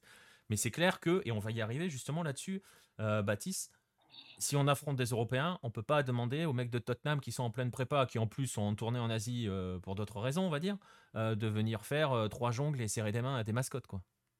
Bah c'est ça, et eux, sont complètement dans un autre délire parce que en plus c'est organisé un petit peu pour eux. Bah c'est pas organisé pour la K-League. En fait, c'est comme si voilà, le PSG aujourd'hui sont au Japon, bah, le PSG va affronter des équipes japonaises mais des clubs de J-League. Et bah là, au lieu d'affronter une équipe de K-League, on leur dit bah, nous, on veut bien, sauf que vous allez prendre, comme on a notre All-Star Game, bah, vous allez prendre nos meilleurs, soi-disant nos meilleurs joueurs, et vous allez faire un match. Sauf que eux, bah, ils se disent, OK, mais ils affrontent une équipe qui joue jamais ensemble, qui n'a pas spécialement envie de se. Alors oui, ils sont contents d'y participer, mais euh, voilà, ils vont pas se faire mal parce qu'ils veulent pas se blesser. Euh, ils vont, euh, ils ont, voilà, ils vont changer de joueur toutes les 20 minutes parce qu'il faut que tout le monde puisse jouer. ça n'a aucun intérêt. Alors que Tottenham, enfin, on voit le match, même Tottenham, au bout d'un moment, eux, ils avaient juste à courir plus vite et les joueurs coréens, euh, on va pas on va pas les se cramer. On a un match ce week-end, euh, il est plus important. Quand on voit les relances plein axe sur les buts, euh, on comprend bien que le gars, il avait pas, enfin, il jouait pas sa vie, quoi. Donc, Ils ont un pris peu. combien? C'est une la question de Pierre dans le chat. euh, Ils ont pris combien? Ils ont fait 6-3. Mine de rien, c'est pas ridicule. En prenant un rouge à 4-3, je crois. hein, c'est Et ça en, hein prenant, et en prenant un rouge. D'ailleurs, mettre un rouge dans un All-Star Game, Incroyable. J'ai halluciné quand j'ai vu passer mais, ça. enfin, n'importe quoi. On est là pour s'amuser. Il fait une faute, il prend un carton rouge. Enfin, super. Donc, euh, le, le, le Kelly All-Star qui finit à, à 10 contre 11. Enfin, voilà. Et puis, franchement, les buts. Il n'y avait pas de VAR? Il n'y avait Bah bah. Bah, avait pas les meilleurs euh, arbitres euh, du VAR. Si c'est un vrai match, c'est carton rouge, c'était sûr. Mais enfin là, c'est un All-Star Game. Le mec, tu le mets dehors, mais tu fais rentrer un autre. Je sais pas, tu te débrouilles, mais tu mets un carton rouge dans un All-Star Game. Et puis, alors qu'il y a une année, et là, je, veux qu'on en parle parce que c'était magnifique et je sais que c'est passé sur J 1 en disant que c'était des Japonais. Non, non, c'est coréen. Où c'était Choi Yong-soo, donc coach du FC Séoul, en 2014, qui était devenu, et c'est là une animation, c'était l'arbitre du match pendant la seconde période du All-Star Game. Et il doit mettre un carton jaune à, euh, à Yoon Young-min, qui était son ancien joueur en 2013. Et ben, qu'est-ce qu'il fait? Il arrive vers lui, sort les deux cartons, il lui montre les deux cartons, donc le Ah jaune oui. et le rouge. Et le joueur regarde dans quelles mains sont les cartons, il met les mains devant, la main devant les yeux, et puis il choisit le carton jaune, et il fait merci beaucoup, donc ils reprennent les cartons, et puis voilà. Ça, ce sont des scènes qu'on aime bien voir, mais c'est l'esprit du, du All-Star Game. C'est pas d'aller foutre un carton rouge parce qu'il a fait une faute sur son Heung-min et qu'il partait au but. Qu'est-ce qu'on en a à foutre, en fait? Mais Ah. ça, tu le fais pas face à Tottenham. Mais ça, tu le fais pas face à Tottenham. Donc, comme c'est face à Tottenham, bah, tu es obligé de respecter parce qu'eux sont dans voilà, ils se préparent à jouer en supériorité, à revenir en forme, etc. Et puis, ça rejoint aussi ce que disait Lee Sang-woo. Il a été sélectionné, mais il a quand même mis une charge à l'organisation du match. Ils viennent de faire, ils ont repris euh, au mois de juin, ils ont enchaîné euh, un match tous les trois jours. Et puis là, on leur dit, bah maintenant, un match face à Tottenham. Ouais, c'est cool, on va affronter Tottenham, sauf que nous, on est cramés. Ça fait un mois, on n'arrête pas de jouer. On a encore un match ce week-end avant une pause. Merci, mais voilà, quoi, pensez un peu à nous. Parce que le calendrier, il est très serré. Et il l'a quand même dit. Voilà, c'est bien de le dire, il est content d'y participer, mais il faut le dire. Et on l'a vu, les mecs étaient complètement cramés. Enfin, ça se voyait, ils couraient même pas. Ils- en plus, il fait chaud à Séoul, comme c'est pas possible. C'est pas, voilà, ils n'avaient pas envie. Si vous, Clairement, suivez- d'accord. si vous avez suivi quelques matchs, euh, les derniers lives que l'on a fait, euh, où justement on évoquait, euh, on évoquait euh, le pourcentage d'humidité. euh, si vous avez vu les matchs en même temps que vous nous avez écoutés en regardant sur K-League TV, hein, je rappelle, hein, on pouvait toujours regarder les matchs de K-League gratuitement. C'est officiel, hein, c'est pas un truc obscur avec trois pubs russes. Non, c'est un truc officiel. Vous pouvez aller sur K-League TV voir de la K-League. On voit comment les équipes finissent les matchs. Donc, Ah bah oui, et là, donc là, leur rajouter un match de plus qui sert à rien, et puis en plus, courir après des mecs qui sont plus forts physiquement et qui, eux, viennent juste de débuter leur ça. préparation et qui sont un minimum plus frais. Euh, eux, ils ont autre chose à penser sur. Voilà. Et en plus, et on revient, et je veux aussi revenir sur le- la fan expérience, c'est que la fan expérience, bah, elle n'existe plus, puisqu'aujourd'hui, ce ne sont plus les fans qui sélectionnent les joueurs, mais c'est la K-League. Ben justement, c'est ce que je- j'allais te, fa- te faire embrayer là-dessus, sur le mode de sélection. Euh, comment ils sont choisis, les joueurs? Bah, alors, jusqu'à 2017, on faisait un vote auprès des fans. Donc, c'était euh, une sélection, euh, les meilleurs joueurs, ceux qui étaient les plus populaires. Sauf que depuis 2017, euh, sur les trois derniers All-Star Games, bah, la K-League, elle a dit c'est fini.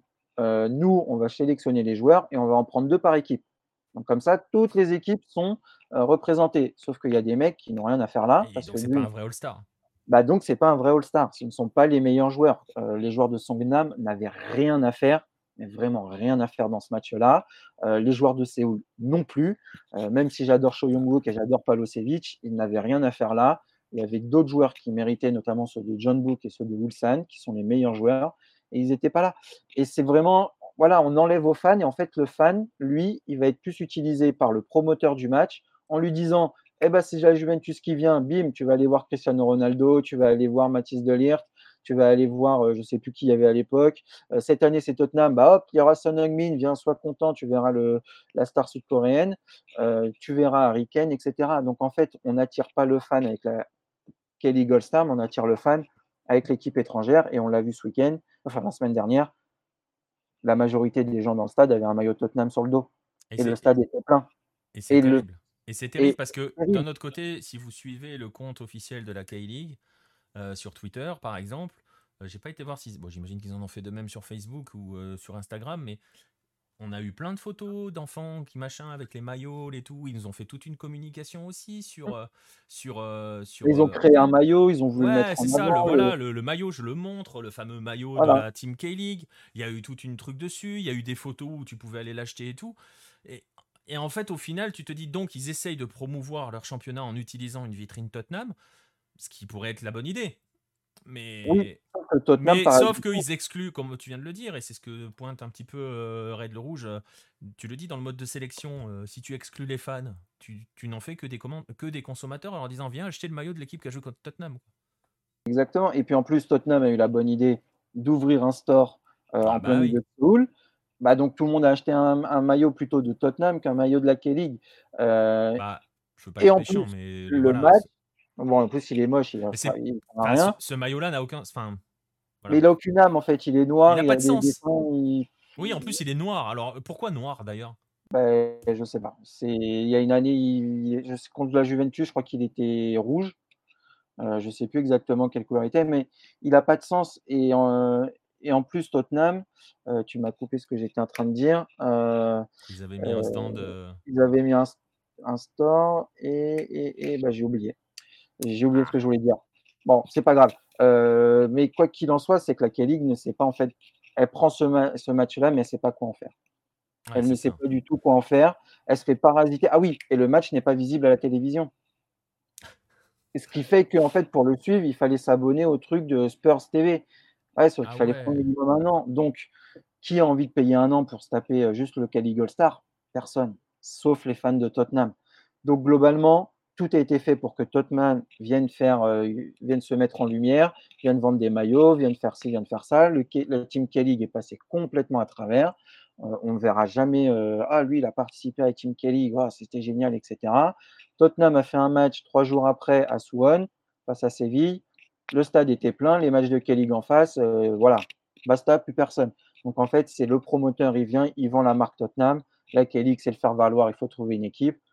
Autant dire, bah voilà, Tottenham, il vient, bah on leur fait affronter le leader du championnat, et au moins là, il y aura quelque chose. Ah oui, oui, oui, c'est Là, au moins, il y aura quelque chose, parce que là, ça n'a aucun intérêt. Ouais, c'est assez terrible. Et pourtant, on va quand même l'évoquer, parce que avant Tottenham, tu le disais tout à l'heure, il y a eu la Juve. Et pourtant, oui. on pourrait se dire, quand la Juve est venue, ça a laissé des traces pas forcément très positives pour le coup. Et oui, et, ça, et pour le coup, on en a parlé dans le monde entier. Oui. Donc, euh, pour le, voilà, le Cali Gold Star, c'est un peu. euh, voilà, ça, on en a parlé. Euh, la Juve vient, le promoteur dit bah, venez voir le match, vous allez voir euh, Cristiano Ronaldo, il va jouer, ça va être la star, etc. Euh, sauf que Cristiano Ronaldo n'a pas joué. Donc, grosse polémique en Corée. Cristiano Ronaldo n'a pas joué, les fans se sont sentis floués, ce qui est totalement vrai, ils sont dans leur droit, on leur vend, ils vont venir voir Cristiano Ronaldo, ils ne l'ont pas vu, ils ont attaqué le promoteur en justice, ils ont gagné. Et qu'est-ce qu'on a, et qu'est-ce qu'on a retenu de ce match-là? Qu'il y a eu une polémique et que quand on vient et qu'on annonce qu'il va jouer, il faut qu'il joue. Ce qui est fait que Son, quand il n'était pas sur le terrain au début du match, j'ai vu un nombre incalculable de commentaires dire Oh là là, ça va refaire comme la Juventus, oh là là, c'est pas bien, attention, on s'est fait flouer. Au final, il a joué une mi-temps, il a mis deux buts, tout le monde était content, il a fait un tour de terrain, hop, hop, hop, c'est Disneyland. Mais voilà, on, on sait que si on vient en Corée et qu'on fait ça, maintenant, derrière, il faut assumer, il faut que la star qu'on met en avant joue. Et en plus, les Coréens vivent pour ça. Et là, on l'a bien vu, ils vivent pour les stars, pas pour le foot, mais pour les stars. On vient voir Cristiano Ronaldo, on vient voir Son Heung-min. En 2010, quand le Barça est venu et qu'ils ont commencé à mettre certains joueurs sur le côté, même en disant peut-être que Messi jouera pas, euh, ça a fait un tollé total en Corée. Ils ont commencé à dire le Barça, ils viennent, ils se de nous, c'est inadmissible, nous, on nous peut respecter, etc. Donc au final, Messi a joué, mais il y a quelques joueurs qui n'ont pas joué. Mais c'est totalement logique et compréhensible à partir du moment, et c'est ce qu'on essaie d'expliquer un petit peu à travers ce All-Star Game euh, coréen, c'est-à-dire que euh, ce All-Star Game est devenu un vaste produit d'une campagne de communication d'un club européen, pour dire les choses très Exactement. clairement. Euh, si cette campagne de communication, si cette publicité ne s'accompagne pas des joueurs qui sont utilisés dans la communication, euh, ça s'appelle une publicité mensongère. Et ça aurait dû donner, ça aurait dû faire que la K-League se dit non, arrêtez, on va arrêter de se faire avoir. Mais bon, j'imagine que le promoteur arrose bien. Et que... Bah, le promoteur arrose bien, et puis la K-League, il y a eu un précédent qui n'a pas marché en 2017. Euh, quand ils sont allés au Vietnam, ils s'attendaient à ce qu'il y ait des grosses retombées en Asie du Sud-Est, que le Vietnam devienne un gros marché pour la K-League. On en avait parlé d'ailleurs sur le, sur, le, sur le site, sauf que ça a été un échec total. Euh, derrière, il y a eu des tentatives de recruter des joueurs vietnamiens. Euh, ils, ont, ils, sont venus, on en a fait trois photos et puis hop, dans l'équipe réserve où on les a jamais vus. En plus, le Caligo Star a eu la bonne idée de perdre face au Vietnam des moins de 23 ans. C'est dire à quel point ils ont pris le match euh, au sérieux. Euh, donc en fait, ça a complètement foiré. Donc eux, ils se sont dit, bah maintenant on va déléguer tout ça et puis on devient le, produit marketing. On va prendre un chèque, on fait jouer les joueurs. De toute façon, eux, euh, on leur dit de faire ce qu'on leur dit de faire. Ils feront ce qu'on leur dit de faire. Et puis basta. Et, puis, c'est l'un des seuls moyens de voir Son. Et c'est le seul moyen de voir Son quand on est euh, le Coréen qui ne peut pas voyager, qui ne peut pas, qui ne peut pas aller forcément au stade quand il y a la sélection. Et puis mais c'est triste en fait. Moi, ça me fait de la peine de me dire que bah, la K-League, en fait, est mis au... tout le monde s'en fiche de la K-League dans ce pays. Euh, c'est pas normal que le match de Tottenham fasse plus de vues et plus d'entrées avec face à Séville qu'un match de K-League. Enfin, c'est juste les gens se sont dit, bah moi je vais voir Son et puis l'autre match de John Book, j'en ai rien à faire. Bah non, pas comme ça que ça marche. Soit tu aimes le foot, soit tu aimes les stars. Mais la, mais la, Corée aime les stars. Et c'est là que oui, c'est ça. Et c'est là que tu te dis aussi que la fédération, enfin la K-League pas la fédération, la K-League, euh, se trompe un petit peu quand elle doit vendre son. Ouais, je sais pas si c'est la nouvelle consommation du foot Red Rouge, c'est juste que là, pour le coup, as une... la K-League ne sait pas promouvoir son produit. Concrètement, c'est aussi simple que ça. Elle ne sait pas vendre son produit. Euh, on l'a déjà dit, pourtant, il y a des choses qui allaient entre guillemets dans le bon sens. On avait déjà, tu as déjà traduit des articles là-dessus, euh, Baptiste, notamment sur l'histoire des stades et tout et tout. Il y avait des choses qui étaient des axes de développement intéressants qui étaient mis en place par la K-League parce que effectivement, on n'est pas, enfin, euh, ne faites pas dire à Baptiste que ce qu'il dit pas. Hein, ne faites pas jouer un match de K-League au, le World Cup Stadium. Ça sert à rien, ça n'a aucun sens. Donc, euh, enfin, bah, tu le rempliras pas. C'est, on le sait que tu le rempliras pas. Ça aurait un sens, comme ils l'ont fait les event matchs avant, du style, bah, on, fait venir la, la, team Park Ji-sung. Là, ça aurait un sens parce que c'est entre Coréens, on fait venir les anciennes stars, les nouvelles stars, etc. Mais faire venir jouer pour un match de préparation. Non, clair. je sais pas, là, en photo, mais Kim Yang-Kwang, vous avez vu le match, enfin, si vous voyez les buts, il n'est pas impliqué, il s'en fiche, il, fait des fautes de main. Enfin, il a fait, sa, photo, il a fait sa photo avec Son. Voilà, il a fait sa photo avec Son, il était content. Et aujourd'hui, maintenant, euh, alors oui, ça a permis de découvrir une nouvelle star. Alors attention, il a fait la une. Alors bien sûr, on a mis Son au duel avec euh, Yang Yeon-jun de Gangwon, qui a 20 ans et qui est en train d'exploser, qui est assez agréable à voir jouer. Et on a parlé tout de suite de Messi. Hop, hop, hop, on va se calmer. Il a juste fait trois drips face à Tottenham qui euh, n'allait pas le découper, mais croyez-moi que c'était un match important. Euh, Eric d'ailleurs, il l'aurait emporté. Donc il faut aussi essayer de se calmer et, mettre plus en avant son produit Kelly que son produit Kelly Gosta. Voilà. Mais c'est, je pense que l'année prochaine, je ne sais pas qui ils vont aller chercher, euh, parce que l'année prochaine, on l'aura. Mais moi, j'espère qu'ils l'annulent. Soit ils en, font, ils en font autre chose et ils non, même qu'il l'annule, parce qu'en plus, ce week-end, il y avait le, il y avait le All-Star Game du baseball. Alors là, c'était la folie. le All-Star Game du baseball, on n'a pas fait venir euh, euh, les, les, les, Chicago, euh, les Cubs de Chicago pour jouer face aux meilleurs de la KBO. Non, ils ont fait ça entre eux, ça a fait un carton total, mais parce que ça, ça va avec le sport. C'est un sport US, ça va avec la K-League, ça sert à rien. ça sert à rien. Ouais, mais, mais, tu vois, tu vois le, le All-Star Game, ça peut fonctionner. Le All-Star Game MLS, ça fonctionne. Oui, mais c'est. Mais c'est très américain. Mais tu vois, en fait, ce que l'on veut dire par, ce que je veux dire par là, c'est le fait que, euh, oui, il y a des sports qui semblent entre guillemets mieux s'y prêter que d'autres. Bah pas forcément. Il suffit juste de savoir vendre un produit. C'est comme le bah, reste. Hein. Il faut savoir le faire. Sauf que le foot, je pense qu'aujourd'hui, à part les Américains, on n'arrive pas à le vendre parce que sinon on le fera en Europe. Parce qu'on fait un, game de basket en France sur le, sur le. Ouais.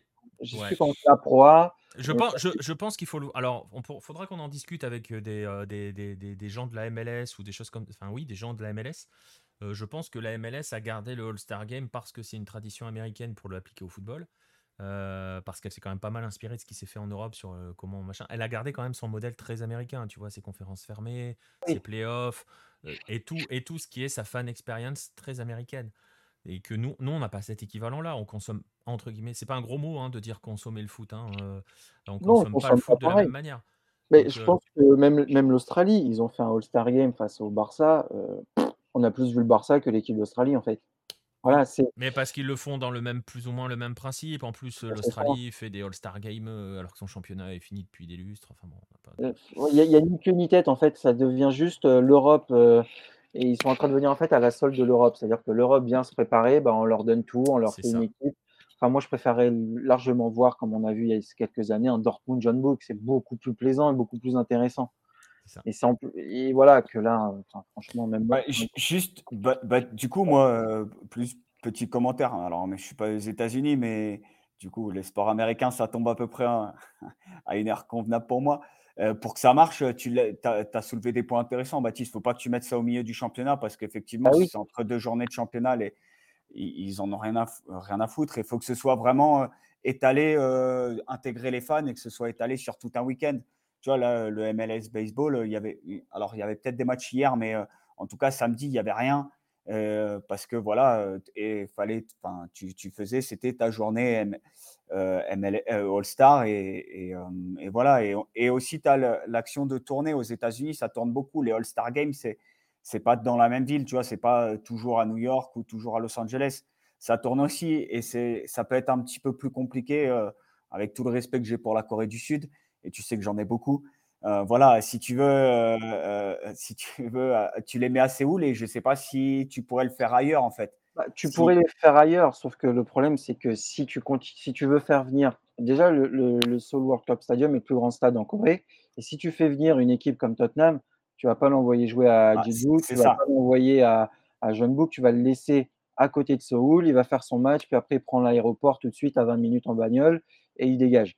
Voilà. C'est un peu ça. Enfin, c'est violent, mais c'est un peu ça. Tu peux pas les envoyer. euh, Enfin, voilà, les, les, All-Star Games, c'est aussi ça. euh, euh, du coup, tu as les, tout, tout le Ah, monde qui vient voir les stars. avant, en fait. Avant, on- ils essayaient de le faire euh, un petit peu euh, dans plusieurs villes. On a eu, euh, on a eu le droit d'a- d'aller à, à Suwon. Alors, certes, c'est toujours à côté de Séoul. Il y a eu Incheon, certes, c'est toujours à côté de Séoul. Mais on a eu Daejeon. Voilà. On a essayé aussi de le faire un petit peu bouger. euh, mais là, clairement, celui-là, clairement, c'était vraiment Son Heung-min euh, revient en Corée jouer avec Tottenham. Et voilà, on, attends, on a même vu les vidéos de Son Heung-min qui accueille euh, l'équipe de Tottenham à l'aéroport avec écrit Welcome in Séoul. Mec, t'es à Incheon. Enfin, au bout d'un moment, t'es pas à Séoul. Enfin, c'est comme si moi je te faisais Welcome Paris et que j'étais à Roissy, euh, alors que c'est pas du tout à Paris, quoi. c'est ça. Ah, là, tu chipotes. t'es- Non, non, non, mais après, c'est l'ensemble. mais Après, il y a eu qu'une ensemble, en fait. communication autour de Son. Il y a eu que Son. C'était euh, c'est c'est Martine fait ses voyages, quoi. hein, C'est euh, C'est ça. Oui, oui, non, mais c'était la star, évidemment. C'était Mais- l'attraction.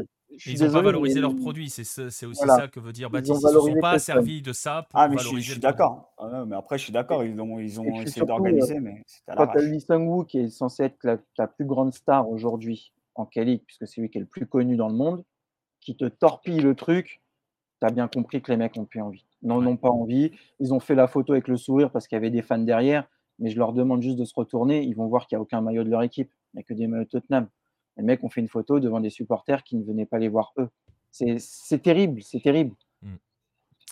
Bref, voilà. Voilà. Deux petits points par rapport. Ouais, ouais. C'est ça, c'est vraiment un All-Star Game que j'ai du mal à comprendre euh, vraiment l'utilité, euh, qui, qui est inscrit aujourd'hui dans, dans l'histoire de la K-League, hein, puisque depuis 91, on ne va pas dire que c'est quelque chose d'anecdotique. C'est inscrit dans l'histoire de la K-League, ça, ça cherche encore, ça fait quand même euh, maintenant 20 ans, euh, même plus, 30 ans. Ouais, 91. Ah oui, putain, merde, j'ai 30 ans. Euh, ça cherche depuis 30 ans. Ils n'ont toujours pas trouvé la bonne formule et je pense qu'ils la trouveront jamais. C'est ça. Ils n'ont pas trouvé la bonne formule, ils n'ont pas trouvé le bon moyen de l'organiser, ils n'ont pas moyen trouvé le moyen de le promouvoir. Enfin, ils n'ont rien trouvé. En fait, on est toujours au point zéro, 30 ans après l'introduction du All-Star Game, concrètement, en ça. Corée du Sud. D'où avec la question qui va être dans les trois petits points, euh, est-ce qu'il faudrait peut-être pas arrêter cette histoire? Deux petits commentaires par rapport aux questions qui ont été posées. Raph, la question sur la Chine, euh, il faut qu'on bosse un petit peu le truc. J'ai vu passer ça, ces histoires aussi de prêts pour des raisons économiques. En fait, c'est des prêts, hein, les joueurs doivent être prêtés. Il faut que je regarde s'il y a des histoires euh, avec des nouveaux salariés cap. Il y a aussi peut-être les problèmes des conditions locales et tout, parce que c'est compliqué la Chine. Et du coup, Donc, Albert Ellis va, Albert Ellis, il part en prêt, il va en prêt où, du coup? Il va nulle part. Et euh, Mais attends, attends, t'as pas montré la. la, la Mais justement, on va y de- arriver. On n'a on pas tout à fait conclu. Je réponds juste à deux petits points. Euh, on va y arriver. au- Vous allez les voir, les mascottes. Vous inquiétez pas. Et euh, juste par rapport à ce que dit Red le Rouge dans le, dans le chat, euh, la MLS, si ce ne sont pas les Européens expatriés euh, latinos et les expatriés latinos, personne ne regarde, sauf que ce sont quand même des joueurs qui jouent en MLS. Donc, c'est des joueurs de leur championnat. C'est-à-dire que c'est des joueurs qui valorisent le championnat au quotidien. Et c'est donc des joueurs qui valorisent le championnat lors du All-Star Game. Donc, bon, voilà, c'est toute la nuance, tu vois. Euh, voilà, moi je sais que par exemple, on, évoquait le scandale avec la Juve, mais c'est un truc tout bête. Mais quand Cézinha marque, euh, marque contre, contre la Juve, il imite Cristiano Ronaldo sous les yeux de Cristiano Ronaldo. Et, derrière. pour le coup, ça a fait le tour. Ça, on en a parlé. Exactement. Il y a eu la photo parce que Ronaldo est allé voir le joueur, lui a donné son maillot. Voilà. Exactement. Et ça, vraiment, c'est ce qu'on recherche dans le Star Game. C'est ce genre de choses. Sauf que là, avec Tottenham, voilà. Je suis même pas sûr. Quand Sony a fait des vidéos, des photos avec les gens, on l'a vu serrer la main de tous les joueurs. Mais il y en a la moitié, il les a embrassés parce qu'il les connaît. Mais les autres, ils ont serré la main de Sony, de en mode Ouais, super, merci. Maintenant, on est avec toi, on va faire 90 minutes en plus. C'est ça. il y avait même des poignées de main qui étaient un peu froides. Et puis, le, Sony, Sony les connaît même pas, certains. Je ne suis pas sûr que quand il a vu, euh, alors je vais prendre n'importe qui, euh, je n'ai pas la liste qui était là euh, présente, je vais regarder rapidement. C'est le dernier. Je pense que quand il a vu Dev, par exemple, quand il a vu Dev Bultus, il ne sait même pas qui c'est. Je ne sais pas qui c'est. Il lui a serré la main. Ok, super, tu es là. Je ne sais même pas dans quelle équipe tu joues. il a dû voir, je sais pas. Est-ce qu'il connaît les équipes de K-League? Bah, Je pense qu'il les connaît. Il les connaît. Bah, il n'a jamais joué, on est d'accord. Non, il n'a jamais joué, mais je pense qu'il doit en connaître quelques-unes. Mais quand il a serré la main à, à, oui, là, il le connaît. Kim Dae-won, il le connaît un petit peu parce qu'il a, été, euh, été avec eux en sélection. Mais euh, ce qu'il est, Yang Hyun-jun, il le connaît même pas. Le mec, il vient de faire euh, sa première vraie saison. voilà, quoi. C'est c'était ridicule. c'était vraiment ridicule. Mais, mais, parce que mais on, va pas faire que critiquer le All-Star Game de K-League. Le All-Star Game de K-League. Attention, messieurs, dames, si vous nous écoutez euh, uniquement en audio, il va falloir shifter vers YouTube parce que là, il y a la vidéo de l'année qui vous arrive. c'est peut-être l'action la plus intéressante de tout le All-Star Game. Ça s'est passé à la mi-temps, tu me corriges si je me trompe. Euh, c'est la plus grande. La plus grande. C'était juste avant le retour des joueurs d'ailleurs. Euh, ah bah attends, ça a été tellement vite qu'ils pouvaient. Ah c'est ça, tellement vite. Ils ont organisé une course entre les mascottes des différents clubs de K-League. Ça donne ça. C'est super. Et c'est juste magnifique. Il y en a un qui vole le départ et qui joue sa vie là-dessus, quoi. Il est tout seul à courir. Il y en a, ils n'ont même pas couru. Lui, il est parti en sprint. Alors, je vais vous dire qui c'est. C'est la mascotte des Pohang Steelers. Je pense qu'il voulait un trophée depuis le temps et il l'a eu. Là, le mec de Jeju, il n'a même pas commencé à courir. Celui de Dégoût, l'autre est arrivé, il vient à peine de partir. Donc c'était ridicule. Il y en a un qui a perdu ses pompes en faisant le premier pas. Enfin non, c'était ridicule. Lui, il est content, il a gagné. Hein. Mais il a fait le show après. Hein. Il est parti en mode euh, c'est moi qui ai gagné, j'ai fait Usain Bolt et tout. Le mec, est seul à avoir couru. Allez, je vous et, vous ferez le petit jeu d'essayer de retrouver des mascottes, euh, de retrouver des mascottes de club. il y en a eu la question tout à l'heure sur la mascotte de, John Book. Est-ce qu'ils en ont une? Oui. Je me demande si c'est pas le gros casque blanc. Euh, alors, je crois qu'ils l'ont, ils l'ont potentiellement changé et que c'est devenu le casque blanc exact. Avant, c'était un petit bonhomme euh, vert. Ils étaient deux. Ouais. Il y avait une femme et maintenant, c'est vrai, c'est exact. Ils l'ont changé cette année et c'est devenu un peu un mec bah, Hyundai, Hyundai Motors, donc un peu technologique. Et je crois, il me semble que c'est bien lui. Ouais, hein, c'est ça. Il me semble que c'est le. Là, il est de dos à la fin de la vidéo et il est arrivé dans les derniers. Il me semble que c'est le, le, gars de John Book et c'est le gros casque blanc que vous avez. Je vais vous la mettre une dernière fois sur cette photo. Euh, voilà, juste derrière les joueurs, le gros casque blanc avec deux yeux verts. Il me semble que c'est lui, John Book. À vérifier. Je vous invite à vérifier si vous avez la réponse. Vous pouvez la mettre dans les commentaires, mais je crois que c'est lui. Oui, parce qu'ils ont, ils ont changé euh, cette année. Euh. Mais le plus beau reste. Et, et, Ulsan aussi a changé. Hein. Ils en avaient un autre, mais ils ont changé aussi. Ils ont mis un truc un peu plus moche. Mais le plus beau reste, et la plus belle, parce que je crois que c'est une fille, celle de Dégoût. Elle est très mignonne. C'est vraiment une vraie mascotte. Euh, c'est un petit hérisson. voilà. Ça, c'est une vraie mascotte. C'est pas un truc moche qu'on peut avoir à Pohang ou à, ou à Séoul. Mais celle de Dégoût, elle est très bien. J'aime bien la petite orange de Jeju. La petite tangerine? Ouais. Bon, bah, la prochaine fois que j'irai, je t'achèterai une petite Ah, bah voilà, ce que je voulais entendre. J'aime bien le petit tour de Gimshon aussi. parce que c'est un ours. Mais vraiment, une vraie mascotte, c'est celle de Dégoût. Elle est trop. Voilà, c'est une mascotte. C'est une vraie mascotte. Voilà, bah écoutez, on vous fera un jour un concours des mascottes parce qu'il y en a un petit peu partout dans le monde et on peut bien s'amuser d'ailleurs. Hein. Euh, Titi le Canari, je crois, à, Nantes. Et magnifique. Ah, nous, on a Hermini Garen euh, à Bordeaux. Il y en a à euh, Valenciennes ou c'est une Noix ou une. Non, ouais, mais il y en a dans plusieurs clubs, plusieurs clubs français en nom. Hein, je sais pas, ce qui est devenu Germain Le Lynx à Paris, mais. dans les clubs sérieux, nous, pas de mascotte. Hein. Non, on arrête les conneries vous direct. vous avez Dimitri Payet. Bref, on va y aller. on va on va rester là pour ça. Oh, là il était violent. Elle est partie direct. Ah, voilà. Une balle perdue, là. La balle perdue. En plus, j'aime beaucoup Dimitri Payet, donc voilà. Mais c'est pas grave, c'est pour ça. Euh, on va passer à la suite. Euh, on, va, on, va quitter, euh, on va quitter la Corée du Sud. On va aller en Colombie. On parlait de mascotte. Ben, Peut-être que c'en est une. On va le voir. On va l'aborder. On va parler. on va parler, je disais, du, du joueur de la semaine qui fait son retour en Colombie.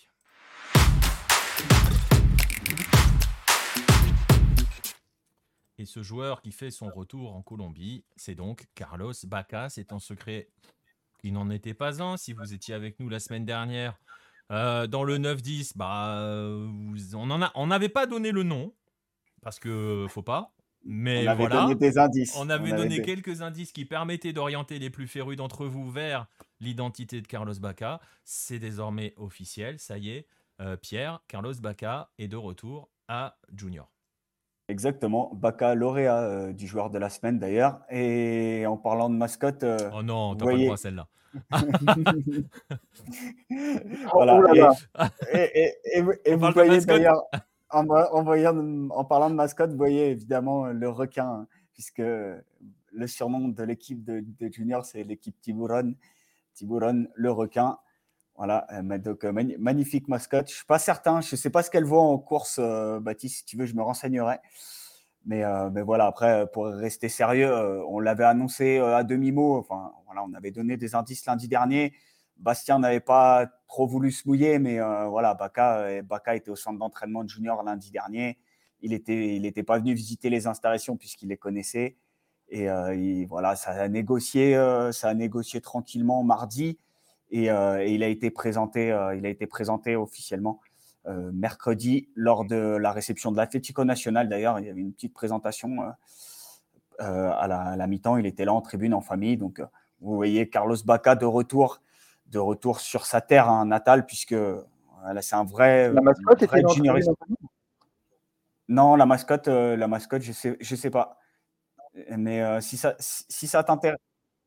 Parce que tu sais qu'en Corée, on a une petite sur les requins. Mais oui, pas requins, mais oui bien sûr. Mais tous les enfants connaissent euh, Baby Shark. Euh, ah bah voilà, bah, c'est coréen. Ouais, D'ailleurs, euh, me lance pas là-dessus parce que je l'ai en tête et c'est. et ce qui est un bon signe, ce qui veut dire que Pierre éduque sa fille à base de trucs coréens, Baptiste. voilà, c'est ça.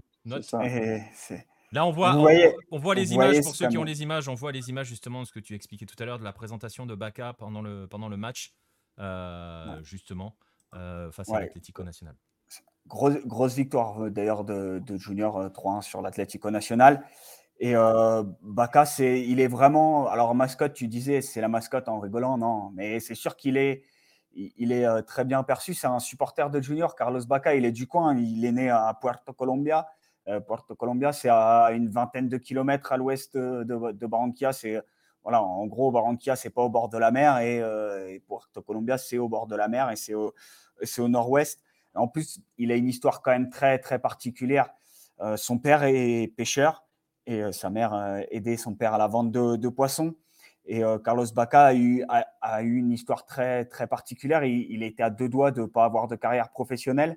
Bah, si vous avez écouté le podcast la semaine dernière, vous avez compris que, si vous vous rappelez de l'anecdote de Tutu Valencia, autre joueur de junior qui qui jouait pas en club jusqu'à 14 ans, c'est un petit peu aussi le cas pour euh, Carlos Baca, qui a été, euh, il a joué dans, une académie durant sa jeunesse et il a été repéré. Il est parti dans une équipe euh, Universidad Autonoma El Caribe, donc l'université autonome des Caraïbes en français, et qui jouait à l'époque où ça, où ça existait encore la Primera C, donc la troisième division. Et en fait, en 2005, son équipe ne, va, ne participe pas tout simplement, ne participe pas au tournoi.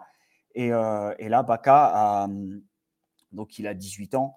Euh, et, il se dit bon bah voilà moi j'ai assez perdu de temps avec le football et il a commencé à travailler dans, dans la société de bus locale où il aidait euh, en gros il aidait le chauffeur voilà, je vais vous faire assez, assez rapidement l'histoire, mais voilà, quand vous prenez le bus entre guillemets en Colombie, vous n'avez pas de billet à prendre. Vous allez ah non, tout vous simplement. plus qu'à truander en fait. Mais non, arrête tout de suite. non, non, certainement pas. D'ailleurs, c'est quelque chose qui m'a assez impressionné là-dessus. Mais en gros, tu viens, tu t'installes dans le bus, et en tout cas, pour les bus intermunicipaux, et c'est quelqu'un qui vient, qui passe et qui te facture le billet, en fait. Tu dis où tu vas, tout simplement. Et, donc, Carlos, Carlos Baca faisait ce travail-là. Il aidait le chauffeur du bus, donc il passait dans les rangs, récupérait l'argent. Il s'est mis aussi à la pêche. D'ailleurs, pour, bah, il a suivi un peu les traces de son père. Mais, mais donc, voilà, à 18 ans, il s'est retrouvé un peu le bec dans l'eau. Et, et, il doit son salut et sa carrière pro à, un entraîneur qui s'appelle Fernel Diaz, euh, qui l'a envoyé, qui lui a dit d'aller faire, euh, faire des essais tout simplement à Junior. Et euh, c'est là où il s'est retrouvé dans, entre guillemets, le monde professionnel, semi-professionnel, puisqu'il se retrouve à Barranquilla. voilà, il termine meilleur buteur du tournoi de D2 et il est prêté en D2 vénézuélienne. J'ai oublié le, le, club, mais voilà, il, il, est prêté en D2. Il monte en D1. Lui, il voulait rester au Venezuela les deux, les deux clubs euh, ne se mettent pas d'accord et donc ils retournent. Minerven. Ouais, Minerven, voilà, chercher le club et je ne l'ai pas noté sur. Je l'avais noté, il fallait juste que je réouvre le truc où je l'avais noté. Ah, moi, je ne l'avais pas noté, c'est pas bien, mais. Mais, euh, mais voilà, et du coup, il se retrouve, euh, il se retrouve de retour à Junior et il commence avec Junior en 2000, 2009, le 1er mai 2009, à 23 ans. Et Nico, est-ce que tu connais l'identité de l'entraîneur de Junior qui le lance dans le monde professionnel? En 2009 Waouh, non, vas-y. Vas-y, non. Ah, il y a un entraîneur dont on a beaucoup parlé. Ouais, il y en a plein, hein, vas-y. Comme Sania. si, ah, oui. ah bah oui, je suis bête à Junior. Oui, voilà. Ah bah ah oui, mais... oui, mais oui, mais oui, oui, bien sûr. ah oui, oui, comme qui a entraîné. on parlait de président élu à vie, bah voilà. Les neuf, fois, il a fait neuf, passages de Julio Coesania Junior. Voilà, donc euh, donc euh, c'est c'est Coesania qui a lancé Junior, euh, qui a lancé Baca Junior à 23 ans. Et pour l'anecdote, premier match contre Pasto, il rentre à la mi-temps. il y avait 0-0, il claque le doublé. Voilà, sa carrière est lancée. Et il avait ce numéro 70, hein, c'est ça, hein, la photo que je mets là, c'est les photos de ses débuts, façon de parler. Hein, c'est pas le premier match, j'arrive pas à voir qui est derrière une équipe en vert comme ça. Hmm. Bref, euh, mais il y en a beaucoup. Mais voilà, il avait ce numéro 70 qui explique aussi qu'il ait repris le numéro 70 là en revenant. Exactement, ouais. C'est pour ça. En Colombie, on a le droit. Hein. Enfin, en France, maintenant, ça devient ah, commun à partir de, cette saison. Mais voilà, y a, en Colombie, il n'y avait pas ce règlement. Euh, voilà, tu peux jouer avec le numéro que tu veux, il n'y a pas de problème. Euh, et, voilà, l'histoire de, de Baca avec Junior s'est lancée. sur, euh, sur la phase retour, il mettra 9 buts hein, d'ailleurs. Mais il terminera surtout meilleur buteur de la Copa, euh, de la Copa Colombia. Après, il va enchaîner. En 2010, il finit champion, meilleur buteur, 12 buts. il fait doubler en, doubler en finale pour, pour, donner, pour donner le titre à son équipe. Pareil, 2011, il finit meilleur, meilleur buteur du tournoi. Je crois que c'est en 2010, c'est le tournoi d'ouverture. 2011, tournoi de clôture. Et voilà, il mettra trois buts en finale contre l'Equidad, deux à l'aller et un au retour. Et donc voilà, il a gagné, gagné deux titres. Et il a pu partir après en 2011 vers l'Europe. Hein. Je pense que je n'ai pas besoin de parler de sa carrière européenne. Non, mais justement, je... justement, je vais avoir une question par rapport à cela. parce que voilà, tu l'as dit, il explose, il explose avec Junior à ce moment-là. bon, il arrive en Europe. Et si on résume très vite son parcours européen, il se fait tout de suite remarquer à Bruges. Euh, derrière, c'est 200 matchs de Liga en Espagne. Euh, c'est, euh, j'ai noté 70 matchs de Serie A, 23 buts en 59 matchs d'Europa League. Il la gagne trois fois l'Europa League avec Villarreal et avec Séville. une fois avec Villarreal, deux fois avec Séville. Donc en gros, concrètement, voilà, c'est pour le coup, on parle souvent euh, de jeunes pépites qui vont s'exploser en vol en Europe. Lui, déjà, c'était pas une jeune pépite, puisque tu l'as dit, il n'a pas eu le temps d'être une pépite tout court. il a fallu qu'il se construise. Non, non, mais c'est pour ça que c'est important. Mais c'est important de le rappeler. On le rappelle systématiquement, euh, que ça soit sur les réseaux sociaux. On l'a beaucoup rappelé la semaine dernière. Et on continuera de le marteler euh, partout, partout. Tu l'as dit, il est parti à 23 ans. Bref, voilà, ça c'est un autre débat. Le fait est qu'il a. Non, non, il est parti à 25 ans. 25, il a pardon, oui, il a démarré à 23, il, a, il est parti à 25 on a, c'est un autre débat. Il a une vraie, un vrai, vrai parcours réussi en Europe. Il a une vraie expérience européenne. Aujourd'hui, il a 35 ans, Carlos Bacca, c'est ça, si je me trompe Ouais, c'est ça, c'est son dernier challenge, ouais. C'est son dernier challenge. Euh, le problème, c'est que, parce qu'on va ici, euh, ça fait partie des questions. Euh, c'est très beau de voir Carlos Bacca revenir à Junior. On sait, on l'a évoqué avec Bastien la semaine dernière, que Junior, c'est peut-être l'équipe qui a le plus de moyens en Colombie, qui donc a le plus d'ambition. Carlos Bacca en 2022, je l'ai noté parce que c'est assez fou, c'est 5 apparitions en 2022, hein, donc depuis le 1er janvier, 5 apparitions et un total de 41 minutes de jeu avec Grenade. il est dans quel état Carlos Bacca, il va apporter quoi à Junior Bacca Est-ce que au pays, ça se discute cette histoire-là, l'état de Bacca, de ce qu'il est venu faire à Junior, ou pour l'instant, non, le symbole est trop beau, c'est Carlos Bacca, on n'y touche pas, et Junior avec Carlos Bacca, c'est autre chose? Non, non, pour l'instant, on n'en parle pas. Euh, en tout cas, pas de ce qu'il peut apporter. C'est vrai qu'il a très très peu joué sur cette année 2022 et d'ailleurs, il arrive à, Junior, il est libre hein, de tout contrat. Euh, voilà, et pour euh, la, parenthèse, il vient avec un beau salaire ce sera un, petit peu moins de, un petit peu moins de, allez, on va dire entre 75 et 80. Enfin, c'est compliqué de compter puisqu'il est payé en pesos, mais je pense. Mais en tout cas, c'est voilà, en gros entre 75 et 81 000 euros par mois. C'est énorme. Ouais, c'est ça. C'est pas, monstrueux. pas monstrueux pour un salaire européen. Mais ah non, mais pour un Colombien, oui, oui, c'est de loin. Voilà, de loin le joueur le mieux payé. Il est mieux payé que Miguel Borja, par exemple, qui, était, euh, qui, est parti à River. Euh, voilà, c'est un, très, très gros effort financier. Euh, après, pour répondre à ta question sur ce qu'il peut apporter à Junior, bah écoute, j'étais au stade samedi pour voir l'Aequidad Junior. Je ne vais pas vous mentir, je ne me suis pas régalé. C'était pas terrible, terrible comme match, mais voilà. Mais, euh, mais c'est le problème, euh, Baptiste, des, du championnat colombien entre La Equidad ou Bogota, tu es à 2600 mètres et Junior, tu es, es, Barranquilla, tu es au niveau de la mer. Donc euh, forcément, ils ne peuvent pas mettre l'intensité qu'ils veulent. Ils peuvent pas, surtout que tu es en début de saison. voilà, enfin, début de saison entre guillemets. Ouais, ouais c'est des choses qu'on avait évoquées la semaine dernière. ces, contraintes géographiques. voilà, c'est des contraintes. Donc, voilà, ce qui est sûr, c'est que bah, Junior a besoin d'un neuf clairement, parce que, parce que voilà, tout tu parlais de l'âge de Baca, mais Toutou Valencia qui a démarré, euh, qui a démarré samedi, il a 38 euh, ans. Ouais, mais il, il a du rythme. Baca n'en a pas du tout. Ah, Baca n'en a pas du tout. Dire, en fait. Indépendamment de l'âge, tu vois, du 35 ans, je l'ai dit. Baca, en 2022, 41 minutes. Ouais, et je pense que c'est pour ça qu'il n'était pas dans le groupe. D'ailleurs, il n'a il, il pas voyagé avec le, le, groupe pour venir à Bogota. Il commencera samedi prochain, euh, je crois que c'est samedi, ouais, euh, contre Santa Fe au Metropolitano euh, de Barranquilla. Mais après, c'est sûr que c'est sûr que Junior a besoin d'un neuf. Donc voilà, même s'il a plus beaucoup de rythme, allez, va, ça, ça, reste la Colombie c'est pas voilà, tu as toujours euh, as toujours ces contraintes géographiques hein. Santa Fe pourra pas venir et mettre un gros rythme euh, à Barranquilla parce que sinon ils explosent au bout de, de 30 minutes, 35 minutes, ils ont le maillot euh, qui pèse 125 kilos avec la transpi.